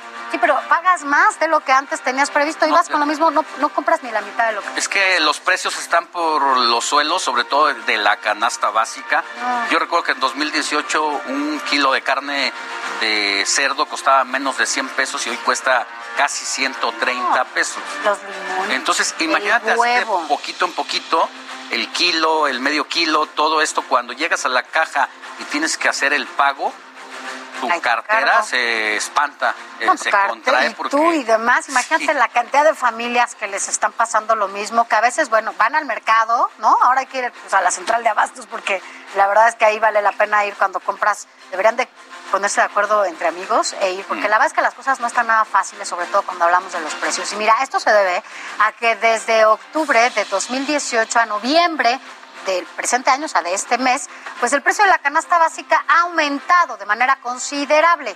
Escuche por qué y de qué se trata.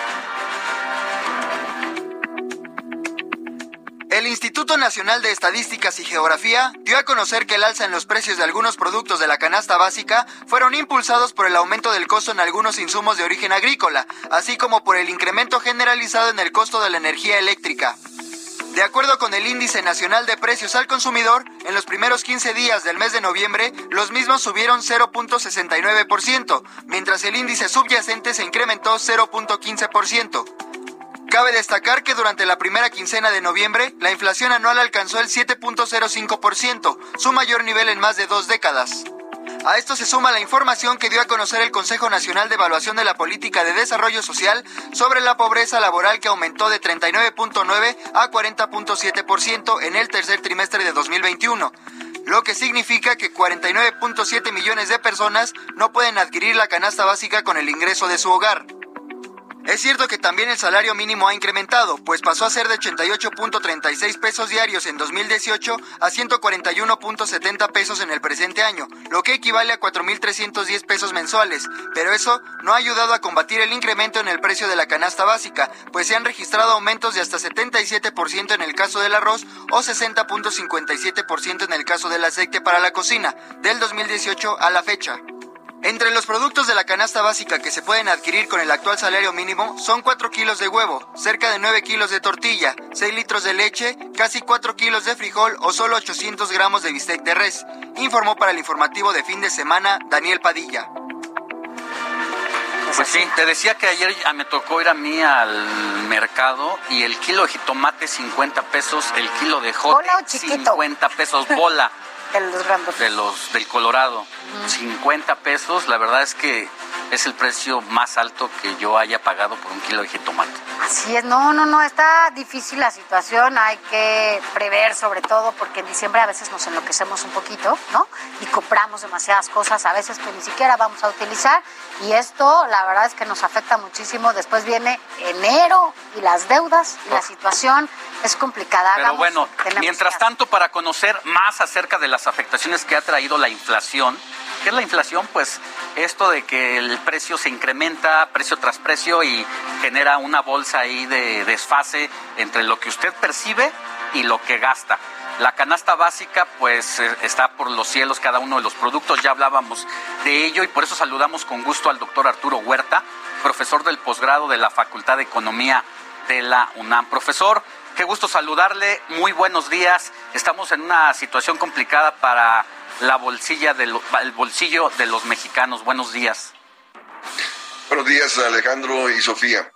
Efectivamente, estamos viendo un problema de inflación a nivel mundial, eh, pero ¿por qué eh, está presente en nuestro país? Eh, estos, estas presiones sobre precios es derivado de la escasez de productos eh, que enfrentamos. ¿Por qué se ha incrementado el precio de los alimentos, tal como lo acaban de señalar? Porque no ha habido política agrícola en el país por muchos años. Eh, la, la cultura de la producción agrícola se ha cambiado, eh, se ha relegado la producción de granos básicos y se ha concentrado la producción agrícola en los productos de exportación, en, en el aguacate, en las hortalizas y en cambio se ha relegado la producción de los granos básicos que importamos eh, alrededor del 50% de estos bienes que consumimos. Entonces, entonces, estamos viendo que a partir de que se abre la economía por la disminución de la pandemia, aunque vuelve de nuevo, eh, eh, no hay producción suficiente para satisfacer esa demanda y de ahí la el, el alza de precios que está afectando, lógico, el poder adquisitivo de la población. Arturo Huerta, profesor del posgrado eh, de la Facultad de Economía. Esto que nos dice es muy importante, porque exacto, no es algo característico únicamente de México. Vivimos una pandemia, hay una crisis económica en el mundo, vaya, hay muchos factores que han, eh, de manera que influyen pues para que esto suceda. Sin embargo, eh, no se generaron políticas emergentes, ¿no? Deje ya que en el tiempo y en la vida de esta de este país se haya apoyado al campo. Somos un país muy rico y productores de muchas cosas. Y si apoyamos al campo como debe ser, seguramente nuestra historia sería distinta. A lo mejor hubiéramos ponderado esta crisis de otra, de otra manera. Hace falta que se invierta en el campo, ¿no? Eh, efectivamente, Sofía. Eh, ¿Qué requiere el crecimiento? ¿Qué requiere la inversión? La, inversión requiere baja tasa de interés que no tenemos. Ahí está aumentando el Banco de México la tasa de interés. Eso te encarece el crédito, te disminuye la inversión y menos producción agrícola e industrial pasamos a tener. Y luego el gobierno está con su política de austeridad fiscal que restringe inversión, restringe el gasto para bajar la inflación, para no endeudarse y resulta que esto te viene a, contraer más la producción. ¿Por qué está aumentando el, el precio de la electricidad? Sabemos que en los primeros 15 días de noviembre la electricidad aumentó 2.39%. Eh, debido a que el gobierno dejó de subsidiar la electricidad en 11 estados de la República, debido a que tenía una tarifa preferente de verano, que utilizan mucho la electricidad en el norte de la República. Y eh, entonces estamos viendo que el precio de la, de, la gasolina, el precio del gas, este, está afectando el precio de la electricidad. Y resulta que México oh, tiene gas, pero lo importa. O sea, ¿por qué? Porque los gobiernos ah, relegaron la, explotación del gas y eh, entonces estamos sujetos a los precios internacionales del gas y de la gasolina, porque no somos tampoco autosuficientes en gasolina. ¿no? Entonces esto te repercute en el precio de la electricidad y de ahí inflacionarias que estamos teniendo. Entonces vemos cómo la política económica, monetaria y fiscal han priorizado la estabilidad del peso dólar, han priorizado la reducción de la inflación a costa de relegar la esfera productiva.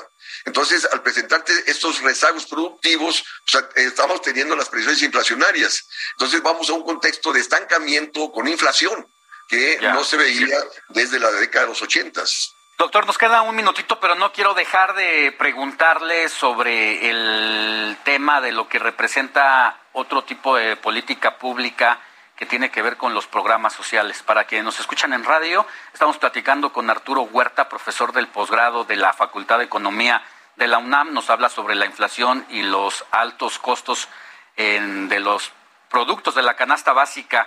Eh, ¿Qué pasa con una política económica que ofrece dádivas, becas, que ofrece programas, un programa directo de entrega de recursos y cuando se desatiende el campo y no se atiende este conjunto para desarrollar como un motor económico nacional y solamente se dan recursos?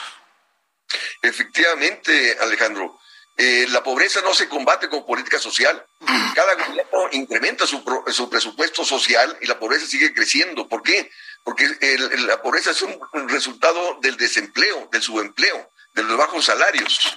Entonces, eh, eh, tenemos menos industria, perdimos la autosuficiencia en granos básicos que se traduce en menos empleo, en menores salarios y en mayor miseria. Entonces, la política económica, desde mi perspectiva, debe poner el centro generar empleo para aquel que lo busque y no lo encuentra, un empleo bien remunerado, que tenga sus prestaciones laborales y en consecuencia aunado a que tengas que incrementar la producción agrícola, la producción manufacturera, porque al aumentar el empleo va a aumentar la demanda. Y si no hay producción suficiente para satisfacer esa demanda, te va a repercutir en precios mayores importaciones. Entonces hay que cambiar toda la política económica que ha relegado al sector productivo y eh, ya llámese alta tasa de interés, austeridad fiscal, tratado de libre comercio que nos ha llevado a tener menos industria y perdimos la autosuficiencia alimentaria. Es la política neoliberal que sigue estando presente, la causante de este desempleo, de esta mayor miseria, de estos rezagos productivos que la economía mexicana está enfrentando.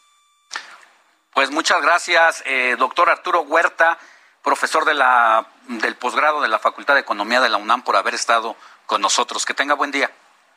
Al contrario, muchas gracias Alejandro y Sofía. Tengan buenos días. Cuídense. Gracias, doctor. Bueno, pues más claro, ni en la ¿no? Aquí ha faltado, aquí ha faltado estrategia y muchas otras cosas más para terminar con, con esta situación que vivimos en México. Pero mire, vámonos a más información porque hay una evolución del salario mínimo en lo que va de la presente administración. El salario mínimo 2018 estaba en 88.36 pesos. El salario mínimo 2021 ahora está en 141.70 pesos. Es decir, hubo un incremento del 60.4%, pero a su vez pues hubo un aumento, ¿no? De, todos. O sea, aumenta el salario mínimo, sí, pero aumenta el doble. El eh, doble los cada producto. De cada producto, ¿no? Ya lo decíamos. La canasta básica, o sea, que aunque te suban el salario mínimo, Sí, pues siempre se desfasa. eso, es lo que, eso es lo que se llama la inflación. Cuando el dinero no alcanza para los costos que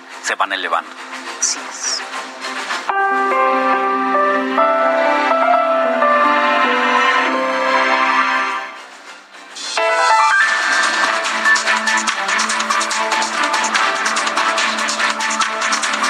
Se te quede este nombre, Alex, Omicron. Omicron. Esto está otra vez en el ojo del huracán en lo que tiene que ver con el coronavirus. Es que se elevó el nivel de alerta en el mundo y los expertos están preocupados debido, preocupados debido a las 32 mutaciones que se han registrado desde la aparición de esta pandemia. La variante D11-529, ahora denominada como Omicron, ya se encuentra en Bélgica. Un viajero procedente de Egipto se infectó, alguna eh, que ya estudia el laboratorio de referencia epidemiológica en ese, en ese país. La Organización Mundial de la Salud pidió a la gente seguir con las medidas de protección contra el coronavirus, ya que se necesitarán algunas semanas para conocer los detalles sobre la nueva variante.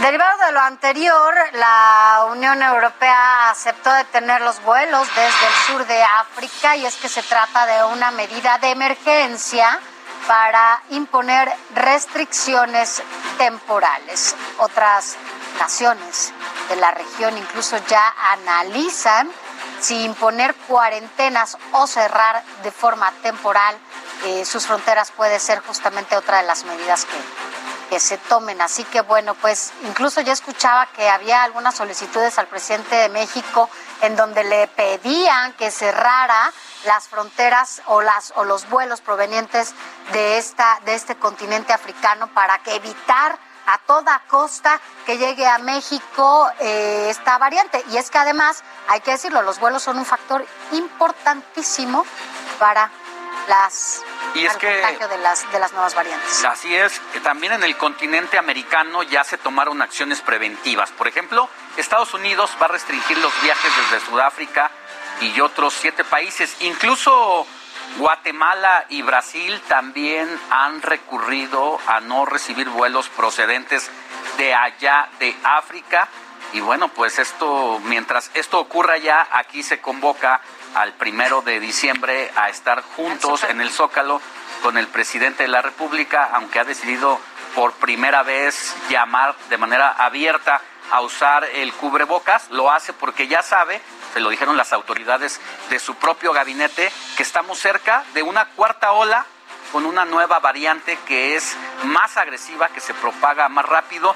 Las cepas son, tienen una coronilla más complicada que las otras de las mutaciones. Esta cepa nueva africana es más, más dañina. Y a propósito, mire, revisemos el avance de la pandemia acá en este país, en México. Se trata de 3.445 nuevos contagios y a su vez se reportaron 165 defunciones para dar un total de más de 293 fallecimientos. Así que, ojo, las cifras no son cosa menor. O sea, ah, están han bajado, al contrario, empiezan, a, empiezan a, subir. 293 mil defunciones que no van a poder llegar al Zócalo capitalino, muchos se quedaron ahí en el camino. En Ciudad de México se queda en semáforo verde dos semanas más. También se anunció que el martes 30 de noviembre comenzará la vacunación de 15 a 17 años. Se planea inmunizar a 380 mil menores con la dosis Pfizer en una semana. Y ya también decir que son cuatro estados eh, de la República que han regresado eh, del verde han pasado al amarillo porque la situación está complicada. Y en el Estado de México ya arrancó la vacunación de menores de 15 a 17 años, al menos en 40 municipios. Se va a aplicar la primera dosis hasta el 2 de diciembre. Los requisitos muy sencillos son la CUR o acta de nacimiento, el formato de registro en la página de gobierno y el adulto que acompañe al menor deberá de llevar una identificación oficial.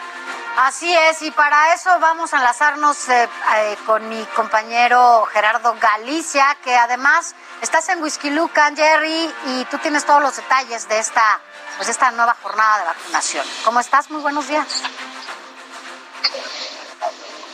Así es, Sofía, Alex, excelente mañana. Bien, una jornada realmente bastante esperada en el Estado de México. Estos eh, jóvenes que ya deseaban vacunarse entre los 15 eh, y 17 años. Y fíjate que tenemos una buena respuesta. Son muchísimas las personas que han llegado hasta prácticamente el centro de Iztapaluca. Estamos ubicados en la ciudad de la salud para la mujer.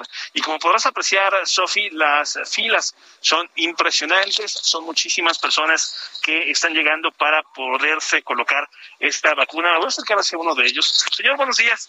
Estoy transmitiendo en vivo para el Heraldo Televisión. Oiga, ¿cuánto tiempo lleva formado? Ya como una hora, aproximadamente una hora. Oiga, ¿cómo se siente de que ya por fin su, su familiar, ¿a quién va a vacunar? A mis nietos. Oye, ¿cómo se siente de que van a recibir la pues Feliz, ¿no? Porque pues, ya van a estar protegidos.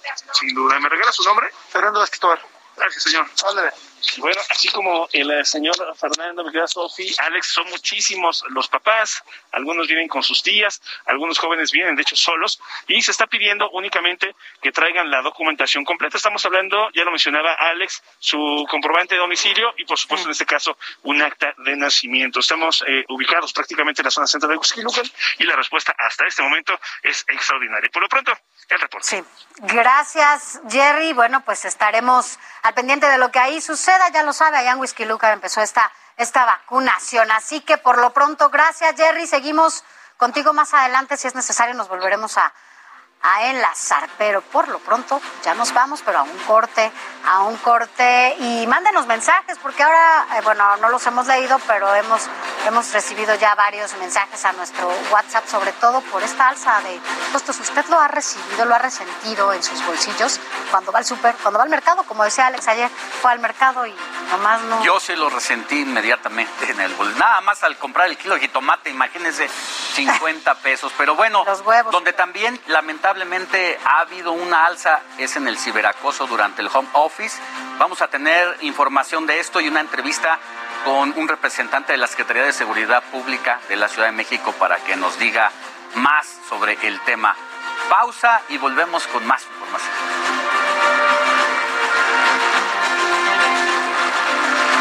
Informativo El Heraldo fin de semana con Alejandro Sánchez y Sofía García.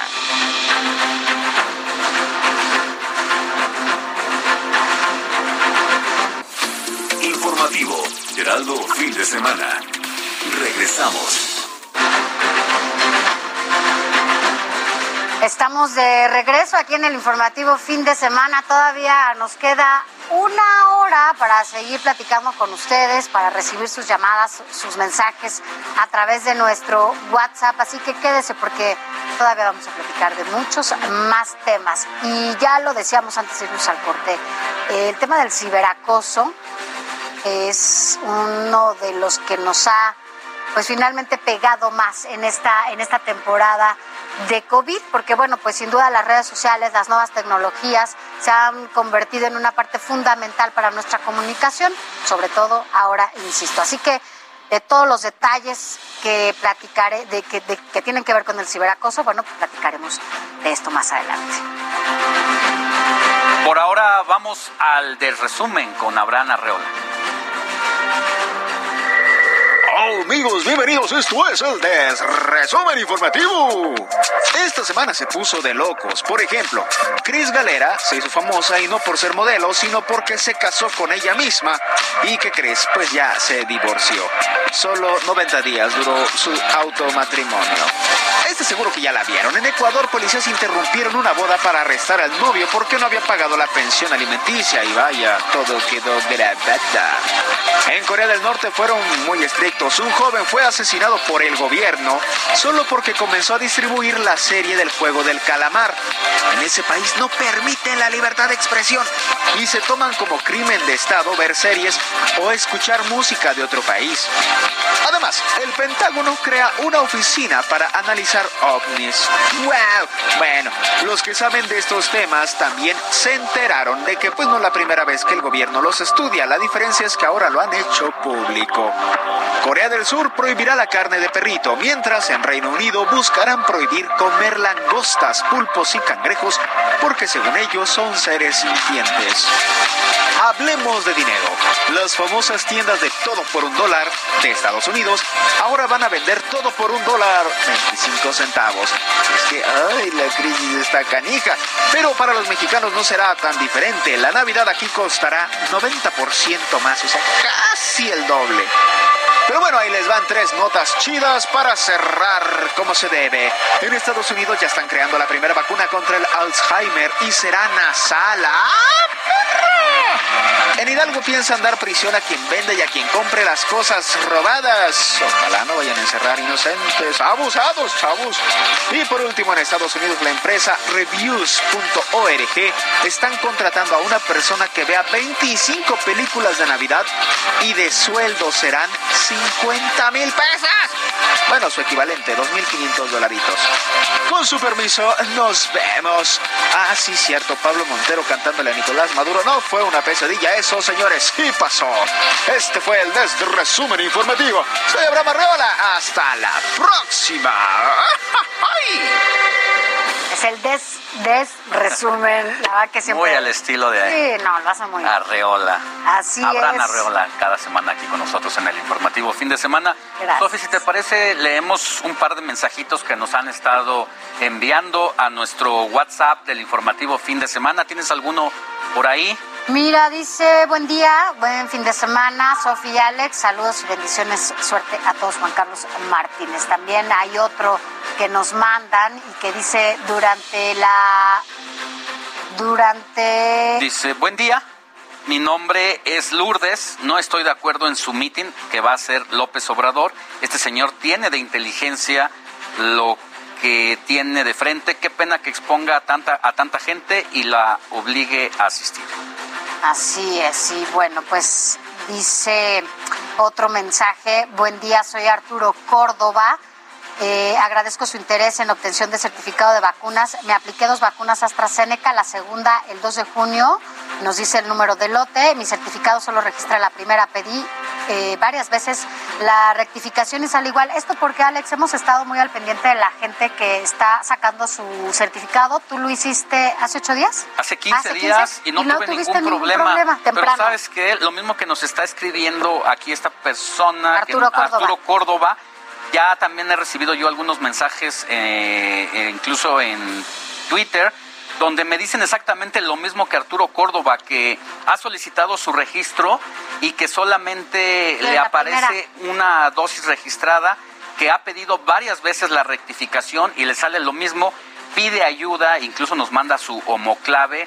Ojalá alguien de la Secretaría de Salud ya eh, nos diga cuál es la alternativa para estas personas que ya se vacunaron con las dos dosis, pero solamente aparece Una. una en su registro. Sí, vamos a estar al pendiente. Incluso hemos estado hablando a la Secretaría de Salud para que venga alguien y nos explique bien de qué se trata, pero no dejaremos de insistir y se lo daremos a conocer en este espacio. Mire, vámonos a más información porque durante la pandemia se implementaron recursos como las clases a distancia y el conocido home office para evitar las aglomeraciones en lugares cerrados.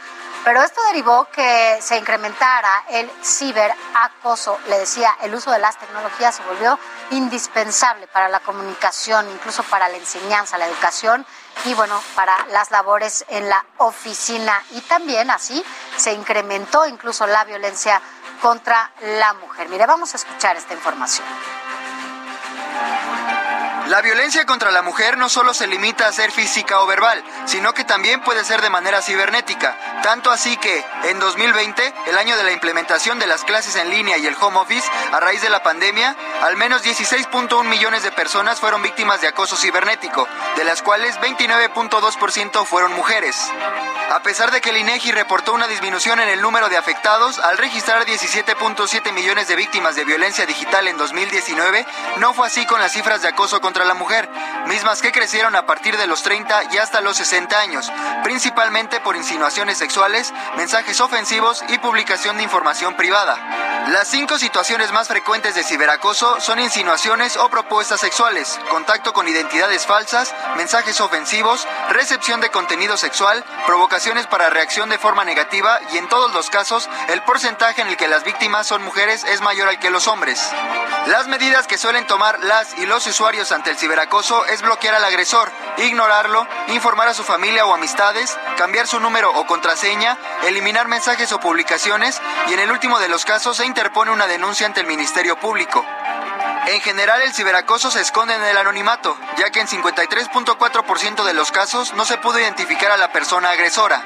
Y a pesar de que en su mayoría son mujeres las víctimas de este delito, solo el 8.6% de ellas denuncian ante la policía esta violencia, informó para el informativo de fin de semana Daniel Padilla.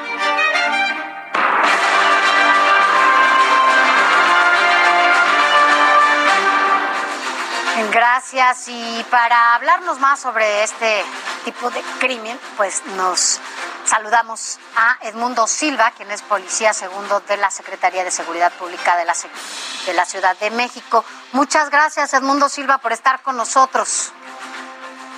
¿Qué tal? Muy buenos días. Pues gracias por la invitación para hablar de este tema del ciberacoso. Creo que ya lo veíamos. Derivado de la pandemia, pues el ciberacoso ha aumentado. Lamentablemente, de los, del 100% de los reportes que llega a esta policía cibernética, el 10% va enfocado precisamente al acoso.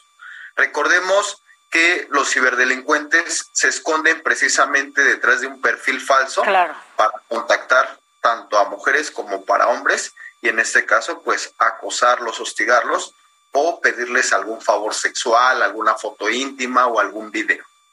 Cuéntenos cuál es más o menos la constante de estos delincuentes, sobre todo para que los papás estén muy alertas con los hijos y al mismo tiempo un niño pueda entender en la manera en que usted se lo explique cómo son normalmente pues estas eh, este modus operandi de los ciberdelincuentes. Sí, pues la principal arma de un ciberdelincuente es la de crear perfiles falsos. Esto para explicarlo sería importantísimo.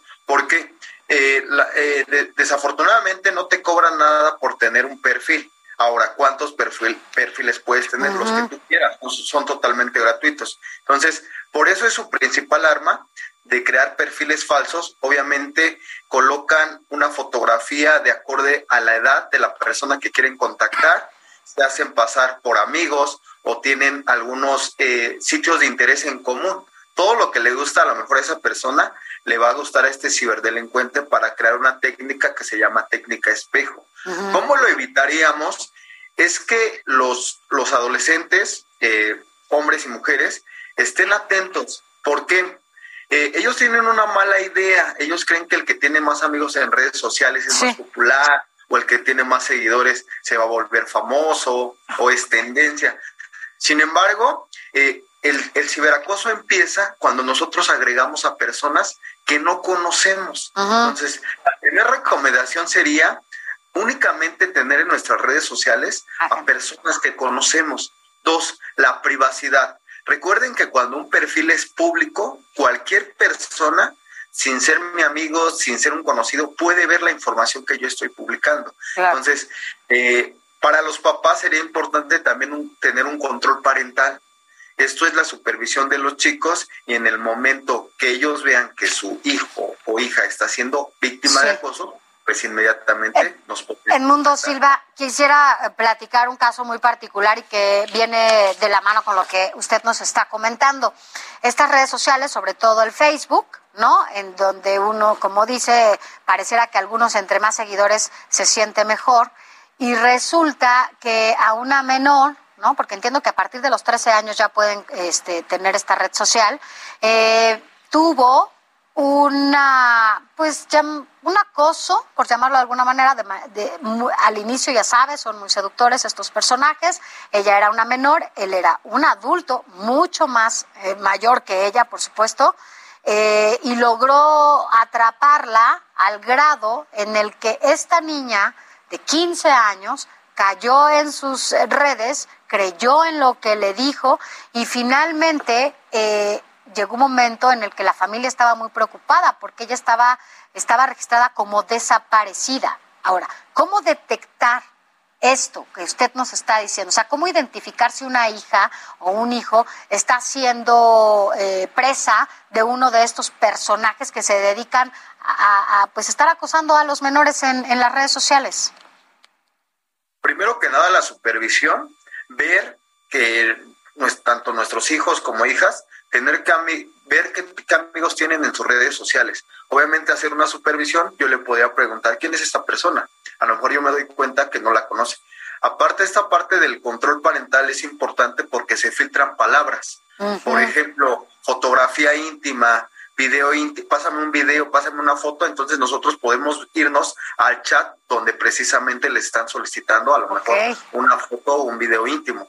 Recordemos que si la petición la hace de un adulto a un menor, podría también ya entrar lo que se llama pornografía infantil. Es un delito.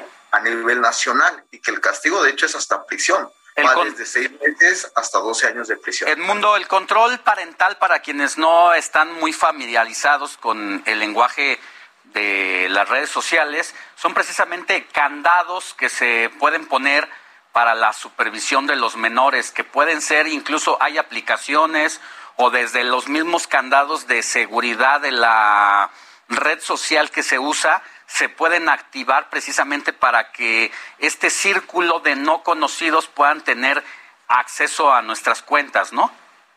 Claro, de hecho, el primer candado, el, primer filtro sería que en el momento que un papá entrega un dispositivo a, un pequeño, a un menor, eh, es que vincule la cuenta de su correo electrónico a ese dispositivo. Entonces, en todo momento va a tener la supervisión.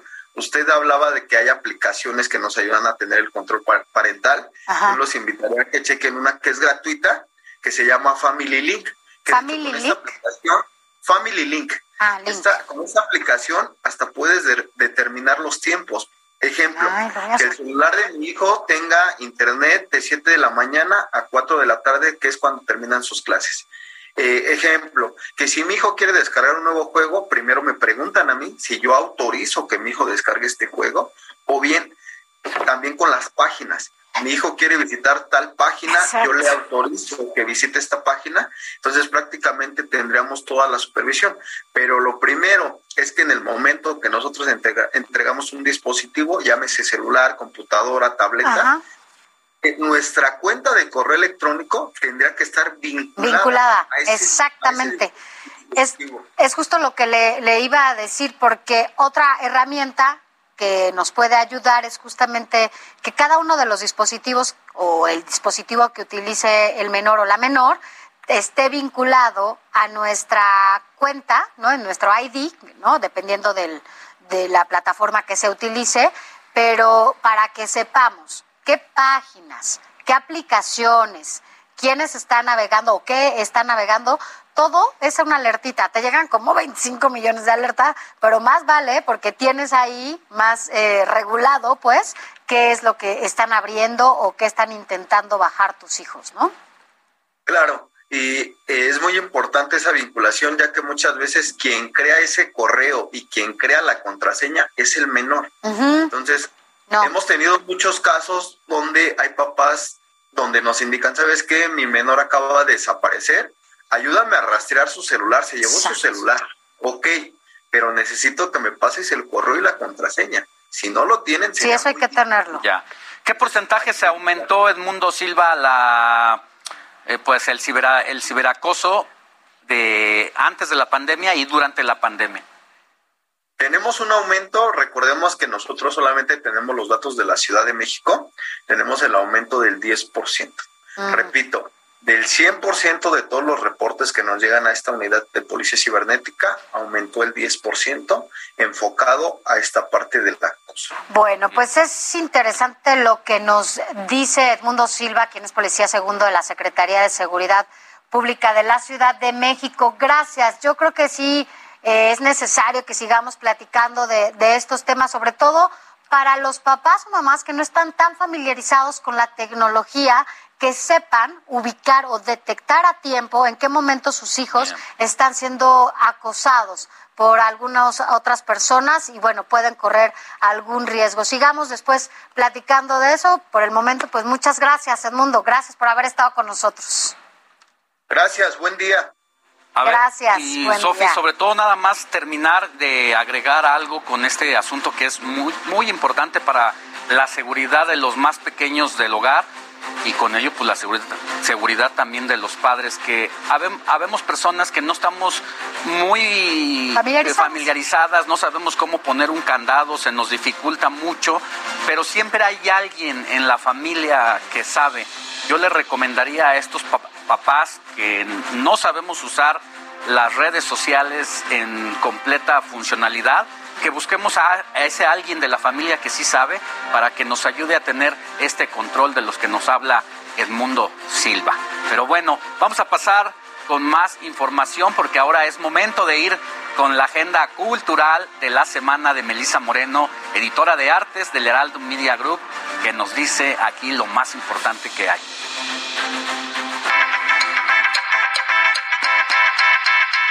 Bienvenidos a la agenda cultural de esta semana. Yo soy Melissa Moreno, editora de artes, y esto es lo más relevante que tengo para ti esta semana.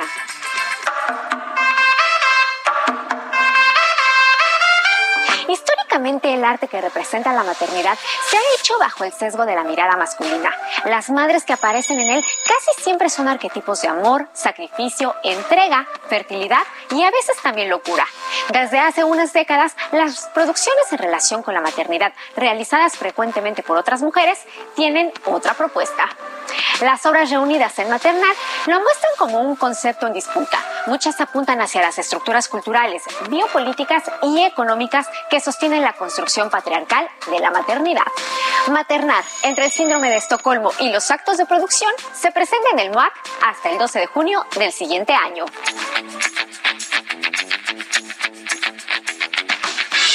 Después de un año de pandemia, el doctor Netas nos demuestra que el aislamiento es todo excepto aburrido. En este segundo volumen, con los 185 días restantes, nos sigue deleitando con su humor.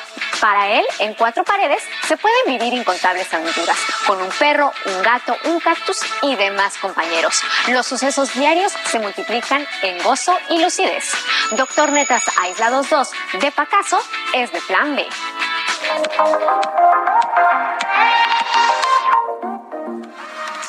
10 personajes de distintos contextos sociales y culturales que se conectan en una cadena es lo que nos muestra la obra Blue Room. Relaciones que podrían parecer encuentros casuales, pero que están cargados de poder, de amor y de traición. La prostituta y el taxista, el taxista y la niñera, la niñera y el estudiante, el estudiante y la mujer casada, la mujer casada y el político, el político con la modelo, la modelo y el dramaturgo, el dramaturgo y la actriz, la actriz y el aristócrata, el aristócrata con la prostituta.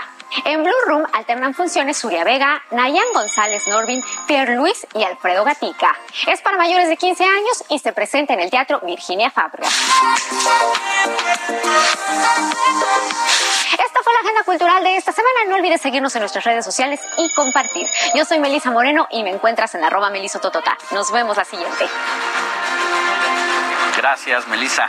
Gracias. Y vámonos ahora, a propósito de una cartelera cultural, vámonos hasta Guadalajara porque allá está Adriana Luna. Desde muy tempranito, Adrianita, estás allá en Guadalajara para que nos cuentes, pues, qué está sucediendo ya en el arranque de esta Feria Internacional del Libro en su edición 2021.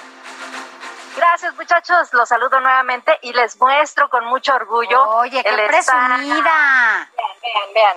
Déjales hago un paneo. Cuéntanos para quienes nos escuchan en radio cómo está nuestro, nuestro stand allá en el Heraldo de México. Eh, es una belleza porque está en la entrada de la zona internacional donde están los medios de comunicación. Obviamente aquí se van a hacer las entrevistas a escritores, también a artistas, ¿no? Porque recordemos que la FIL es una fiesta de cultura, no nada más de la literatura. Ya comentábamos, muchachos, que al ingreso, obviamente, se tiene que cruzar un protocolo sanitario que incluye un túnel de desinfección. Las personas pueden acceder a practicarse una prueba de COVID-19 y, y hay mucha oportunidad de visitar los diferentes stands porque vienen las principales editoriales. Como Son, eh, sí, la, Perú es el país invitado de honor, como decíamos. Margot Glantz y muchos otros eh, escritores van a estar aquí. Perú viene con prácticamente una comitiva muy importante de pintores, escritores, escultores, artesanos. Ya estuvimos visitando su stand, está quedando muy bonito. Déjenme, les muestro un poco más de la feria. A las 11 del día se tiene programado la inauguración. Ahí se va a entregar el premio Phil de lenguas romances a la escritora chilena Diamela Elit, si no lo pronuncio mal. Y les comento, muchachos, les comento que obviamente la FIL es una de las ferias y de los eventos más importantes con los que cierra el año, porque se detona todo el turismo eh, que ha estado apagado en esta en este año, sobre todo eh, por la pandemia, ya comenzó la reactivación económica y la FIL es uno de los eventos más importantes. Así es, la verdad es que cuando vas a Guadalajara en la época de la Feria Internacional del Libro, todo está lleno. Tienes que hacer reservaciones en los hoteles con varios meses de, de anticipación, si no, te quedas, si te quedas este, sin hospedaje. Así que bueno, es cierto, contribuye también a la reactivación económica eh, después ¿no? de una crisis importante que se ha vivido por la pandemia. Pues ahí está nuestra querida, nuestra querida Adriana Luna haciendo un recorrido por la Expo de Guadalajara, donde nos está mostrando los distintos stands de los medios de comunicación que año con año, salvo el pasado por la circunstancia del COVID, no se llevó a cabo, pero en esta ocasión se ha retomado el evento junto con el tema de los eh, reuniones híbridas que van a ser solamente por la vía Zoom y pues ocurre justo y desafortunadamente la, el, el, evento cuando está en la puerta otra amenaza de la pandemia. Por eso es importante que si usted va, por favor, no deje de usar el cubrebocas. Mi querida Adri, muchas gracias, que tengas buen día y seguimos en contacto. Gracias muchachos y el boleto de ingreso es electrónico, ¿eh? es digital. Además, bueno, pues ya, con todas las medidas sanitarias. Gracias, Adri Luna. Gracias, seguimos pendientes. Buenos claro días. Claro que sí, muchas gracias por toda la información. La verdad es que es muy rico estar allá en la feria. Ya hemos Sí, estado allá y esta, este año no nos lo vamos a perder solo por este año. Pues nosotros vamos a un corte y regresamos con más información. Le, diré- le diremos cómo calcular su aguinaldo. Informativo El Heraldo fin de semana con Alejandro Sánchez y Sofía García. Informativo, Heraldo fin de semana. Regresamos.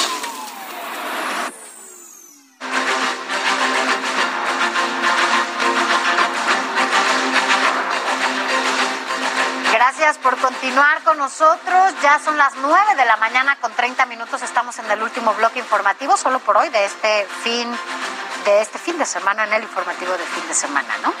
Así es, seguimos eh, transmitiendo en vivo desde Insurgente Sur 1271 en la Ciudad de México a través del Heraldo Televisión y a través de las distintas frecuencias radiofónicas a lo largo y ancho del país. Vamos a leer un mensajito. Muy buen día a los dos. Muy bueno su noticiero. Ya hacía falta uno así el fin de semana. Gracias. El domingo los extraño. Es una grosería ver los precios. Está todo carísimo. Felicidades. Sofía y Alejandro también los oigo por la radio. Soy Yolanda Curi. Es verdad, no estamos en televisión los domingos, pero recuerde que nos puede escuchar por radio en el Valle de México 98.5 de FM y en distintas frecuencias radiofónicas en más de 30 ciudades del país. Sí, y además también en Estados Unidos, en algunas otras ciudades como Texas, Houston, vaya, hay allá con los vecinos y además también lo puede hacer a través de la página del Heraldo de México y ahí vía streaming nos puede seguir. Así que gracias de verdad por sus mensajes, porque al final del día ustedes son quienes hacen posible esta, esta emisión. También eh, nos escriben, eh, buen día. ¿Pueden mostrar la ruta del maratón que se llevará a cabo este domingo 28? Gracias. Sí, vamos a, a darles toda la información. Hasta hoy, bueno, pues se han admitido 20 mil corredores. El primer disparo de salida, oiga bien, será a las 6.20 de la mañana para los competidores que van en silla de ruedas o para débiles visuales. Cinco minutos más tarde arrancarán las corredoras de la categoría élite femenil. A las 6.30 de la mañana saldrán los competidores de la categoría élite varonil. La ruta del maratón, escuche muy bien para quienes nos estaban pidiendo esta información, arranca aquí muy cerquita, Alex, de nuestras instalaciones en el estadio, en el mejor estadio, en el Olímpico Universitario, en la ciudad universitaria de la UNAM.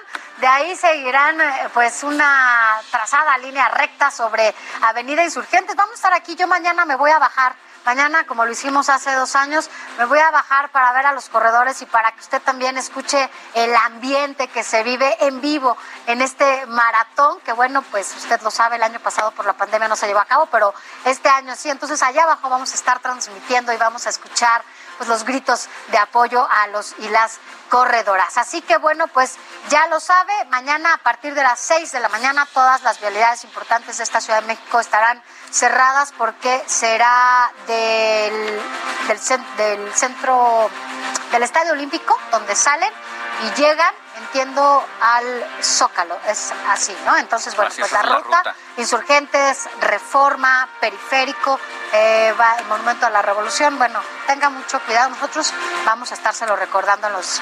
la verdad es que es una es todo un desafío para los maratonistas porque la altura que tiene la Ciudad de México de verdad que exige demanda demasiado respecto a otros maratones en otras ciudades del mundo y por eso eh, lo hace muy interesante, además de que no necesariamente es una planicie, quienes se esfuerzan en este maratón sí van sintiendo la altura de más de 2.000 metros sobre el nivel del mar, pero también la altura de las pendientes de las ah, calles y avenidas. Vámonos a más información porque a pesar de los estragos por COVID, muchas personas tienen la intención de comprar una vivienda, eh, para invertir. Pero para platicar más sobre este tema, saludamos con gusto a Luis Ramírez, que ya está de regreso porque se dio un descansito la semana pasada. Mi querido Luis Ramírez, muy buenos días, ¿cómo te va?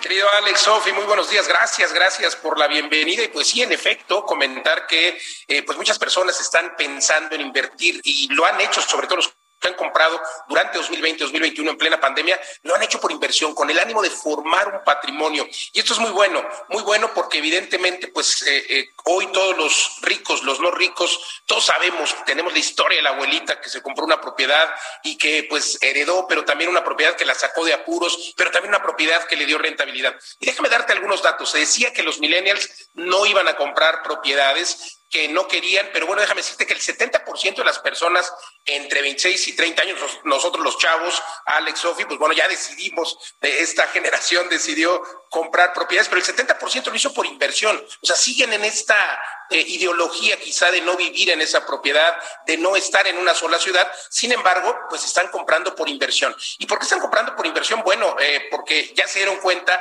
que es el activo más resiliente. Decía yo que los millonarios pues tienen el 80% y lo dicen los grandes millonarios, desde Carlos Slim en México hasta el que Por ejemplo, eh, Bill Gates de Microsoft en los Estados Unidos, el propio Elon Musk que está comprando tierra por todos lados. en fin, entonces el 80% del patrimonio de los grandes millonarios está en bienes raíces y ya hoy pues todos lo sabemos y entendemos que es una inversión patrimonial, es decir, te va a quedar para toda la vida y si lo haces además con análisis, sin duda vas a poder recibir rentabilidades eh, y tenerlas en lugares con alta plusvalía. Déjame darte más datos. Todas las personas que compraron, eh, personas entre 51 y 70 años, eh, también casi la mayoría de ellos compraron pensando en una inversión. O sea, no compraron una casa para vivirla, para disfrutarla, sino como inversión. Y eh, entre toda la población de México, el 31.7% eh, de las mujeres piensa en comprar una casa y el 37.8% de los hombres también piensa en comprar una casa por inversión. Y está muy bien, van muy bien, háganlo. ¿Por qué comprar una casa? Y aquí la pregunta sería si comprarla antes de que se acabe el año. La respuesta es sí. Ayer vivimos un viernes negro, sin duda. Sabemos que hay una inflación tremenda e inflación significa aumento del precio de las propiedades. Inflación significa plusvalía. En ese orden de ideas me parece importante destacar que hoy todavía tenemos casas construidas con materiales del 2020-2021, pues materiales que costaron menos y que sin duda, eh, pues el desarrollador o quien está vendiendo esa casa quiere eh, obtener el precio, el costo anterior. Entonces, claro que es una muy buena idea comprar una casa porque sí o sí para el 2022 habrá un aumento sin duda en el costo de los materiales y habrá, por supuesto, un aumento en los precios y eh, pues esto traerá como consecuencia que sea más difícil también comprar una casa. Ahora, apalancarse los créditos bancarios, pues evidentemente esta inflación ha hecho que el Banco Central, por ejemplo, aumente eh, pues en varios puntos base la, tasa de referencia y lo seguirá haciendo. Aún no se ve afectado eh, los créditos hipotecarios. Sin embargo, si es momento de comprar una casa, viene la hiperinflación, inflación, eso no lo sé. Si, estamos viendo una, una, inflación histórica con la que cerraremos este 2021 y esto, insisto, trae como consecuencia que sea el momento idóneo para invertir. Y pues como ya decía yo, eh, Alex, Sofi, ha sido un viernes negro, pero también un Black Friday que puede usted aprovechar en bien raíz. Por ejemplo, en mi empresa en vivelasrentas.com tenemos departamentos completos de 48, 50 metros cuadrados en Tulum o en Monterrey que puede comprar por eh, un millón y medio de pesos, un precio de ganga y además con rentabilidad del 10% mínimo durante 10 años. Es algo que te permite tener este cash flow, esta rentabilidad. Así es que los invito a que entren ahora a www.videodelarrentes.com, pero también a que entiendan que los inmuebles son el activo más resiliente. De todo eso hablamos en mi programa que se transmite aquí por esta emisión a través de El Heraldo Radio, hoy a las 4 de la tarde y los jueves 10 de la noche. Y si me permiten, Alex, Sofi, invitar a tu audiencia a que me sigan en redes sociales y si me mandan un mensajito, les voy a mandar un libro con mucho gusto que se llama ¿Dónde y cómo invertir durante y después de la pandemia? Es un libro electrónico. Solo tiene que escribirme. Me encuentra en todos lados como Luis Ramírez, Mundo Inmobiliario. Facebook, Twitter, Instagram. Luis Ramírez, Mundo Inmobiliario. Y se los mando. Alex Sofía, invertir este viernes negro. Muy bien, para que no sea tan negro y haya luz en sus finanzas. Muchas gracias, mi querido Luis. Un abrazo. Saludos, Alex Sofi. Gracias. Al querido Luis.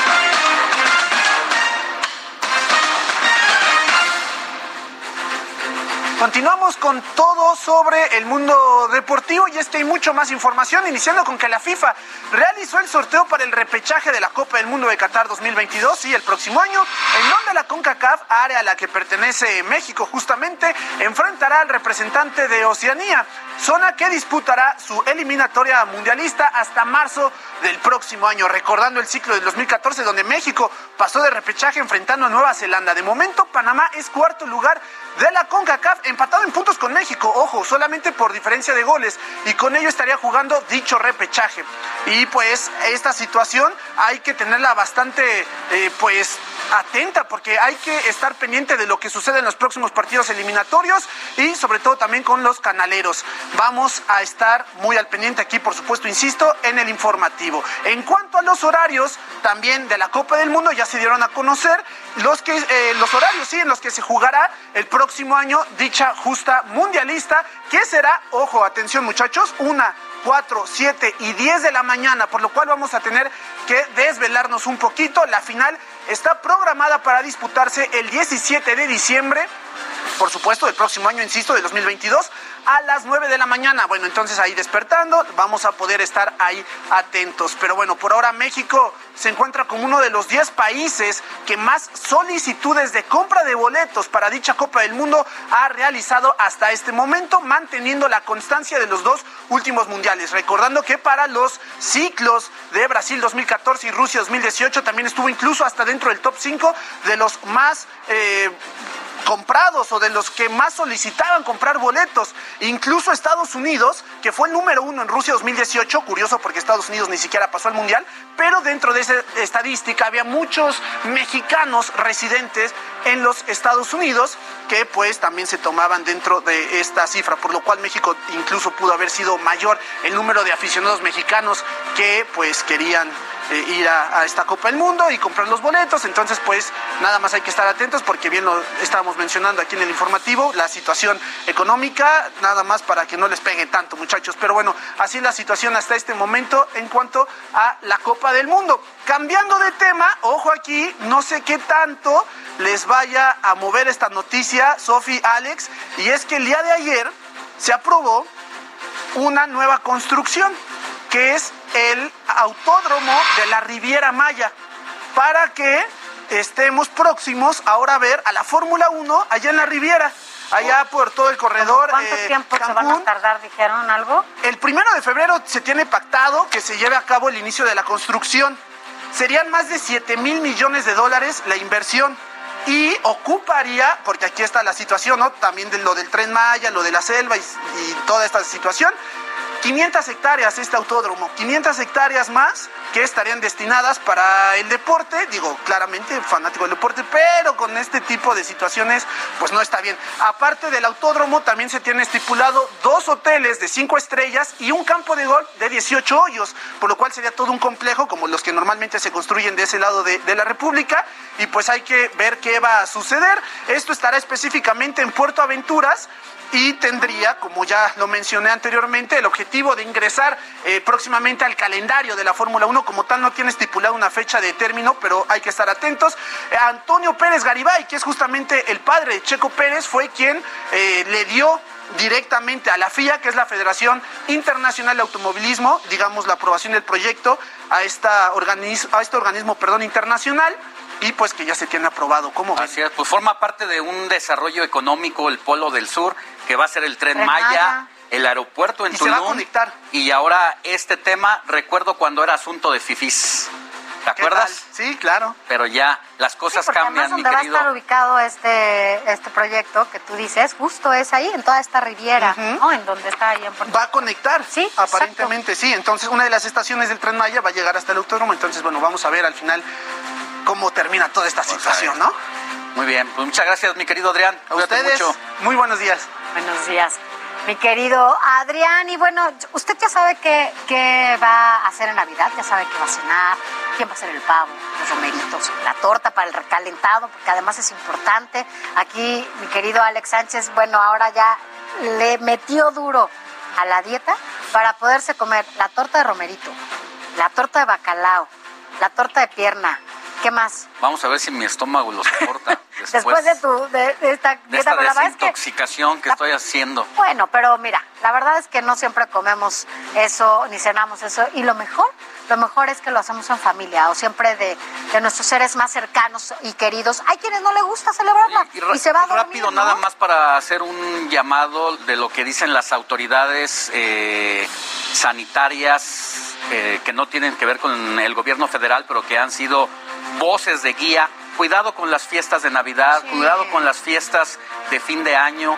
Prácticamente están haciendo un llamado, eh, Francisco Moreno, usted lo conoce, internista de ABC, dice él que hay que tener un resguardo cinco días antes, hacerse una prueba de ser necesario para ver si podemos estar en familia y casi casi que con cubrebocas y si podemos evitar estas multitudes, por favor hágalo porque de verdad la situación es de alerta. Así es, tome todas las precauciones. El chiste es pasarla bien y seguir juntos todos los años que se pueda. Mire, la Navidad, como ya se lo decía, está muy cerca y la ciudad se viste de rojo con las noches, con las.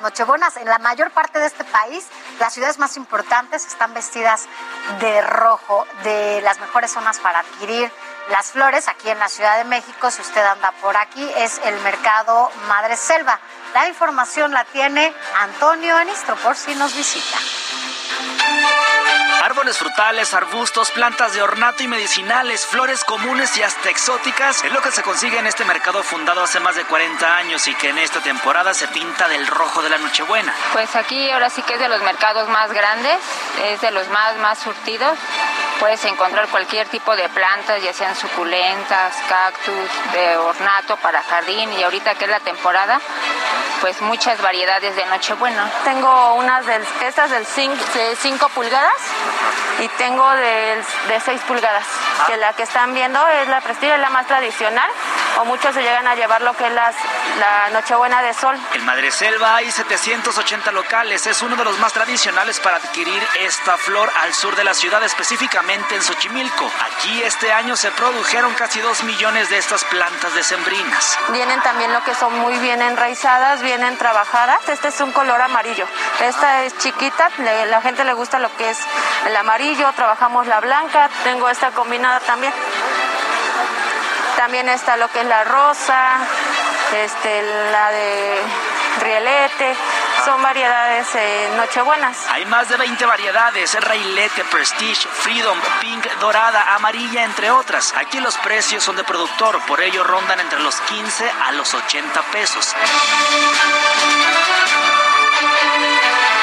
Se empiezan a sembrar en los campos desde marzo. Edith, productora de plantas de ornatos desde hace más de 15 años, ya tiene listo su producto. Sí, realmente invitamos a toda la gente y a los consumidores que hagan pues el consumo local para que nosotros salgamos un poco más beneficiados, porque en ocasiones gana más el revendedor que no llevó todo ese proceso de la producción. Por otro lado, a Jorge ya le encargaron cuatro para adornar su oficina. Sí, pues ya es la temporada, ya vamos hasta atrasados un poquito. Normalmente las compramos desde principios de noviembre. Después de que acaba muertos, hay que conseguir las nochebuenas. Pues no, no, no puede faltar, es muy tradicional. Y pues qué mejor que venir a comprar aquí a Madrecelo, aquí con la señora. La Nochebuena crece a lo largo del año en invernaderos, con la ventaja de estar perfectamente adaptadas al clima y a la humedad de la región. Ya en casa, la recomendación de productores es regarla dos o tres veces por semana. Aunque en Madreselva hay más de 1500 variedades de plantas y flores, esta ya pintó de rojo no solo el mercado, sino los hogares. Es el mercado de plantas junto al bosque de nativitas. Los esperamos, tenemos los mejores precios y es directa la venta. Antonio Anistro, Heraldo Televisión.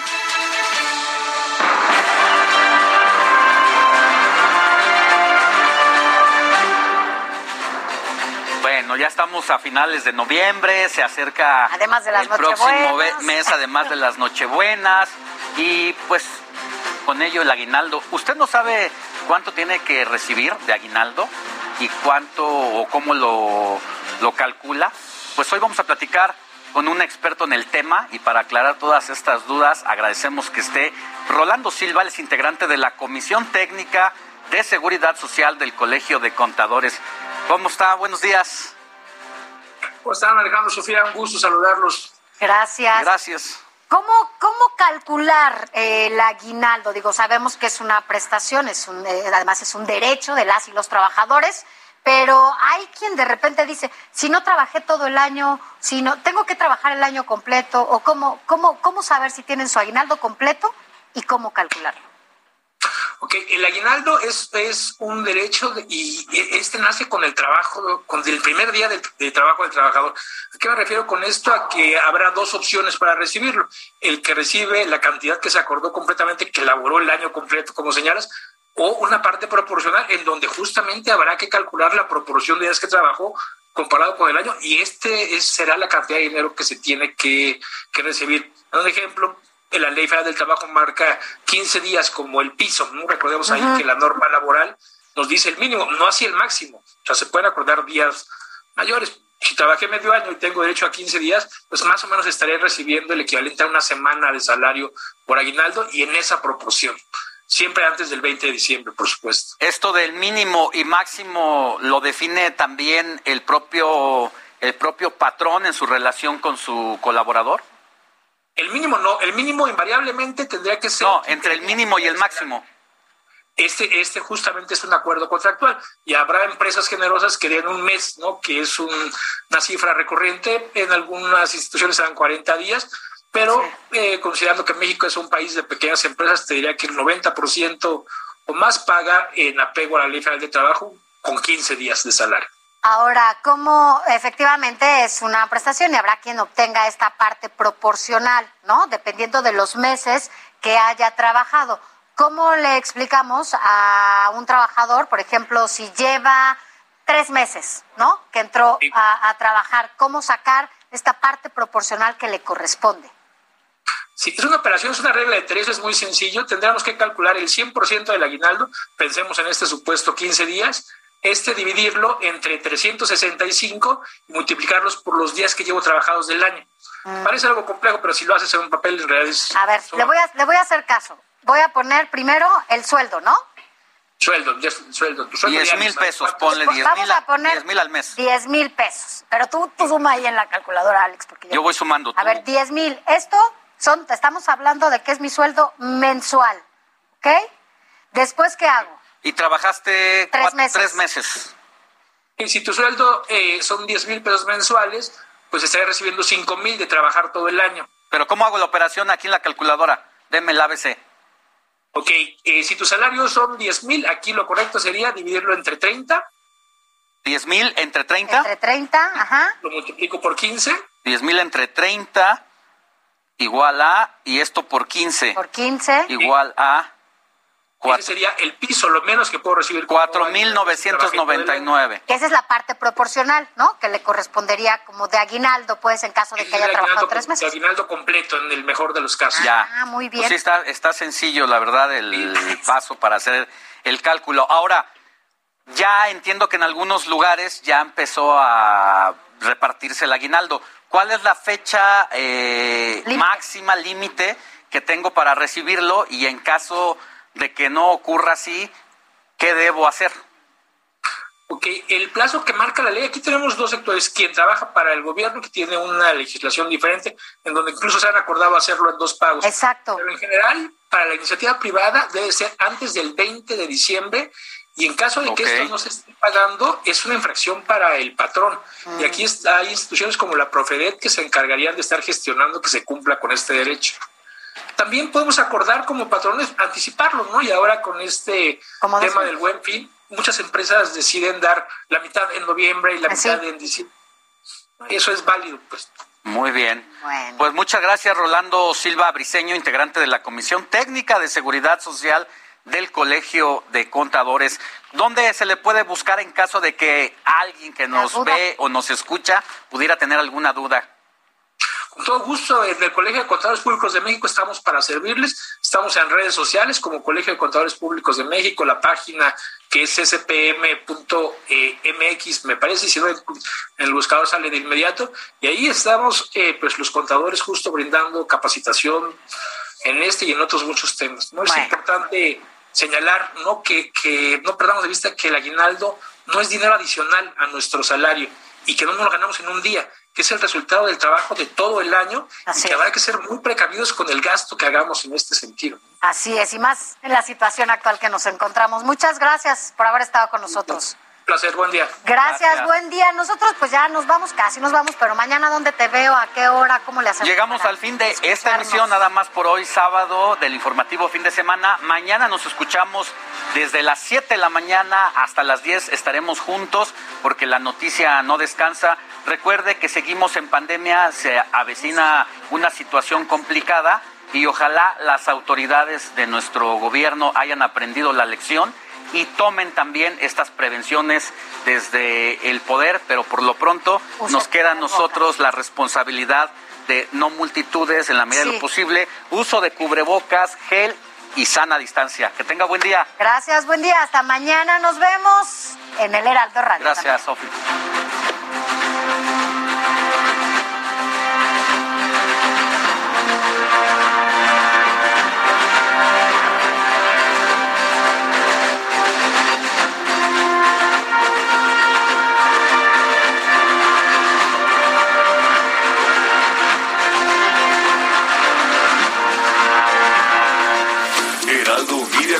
presentó Informativo El Heraldo Fin de Semana con Sofía García y Alejandro Sánchez a través de El Heraldo Radio con la H que sí suena y ahora también se escucha. Ever catch yourself eating the same flavorless dinner three days in a row? Dreaming of something better? Well, HelloFresh is your guilt-free dream come true, baby. It's me, Kiki Palmer. Let's wake up those taste buds with hot, juicy pecan crusted chicken or garlic butter shrimp scampi. Mm. Hello Fresh. Stop dreaming of all the delicious possibilities and dig in at HelloFresh.com. Let's get this dinner party started.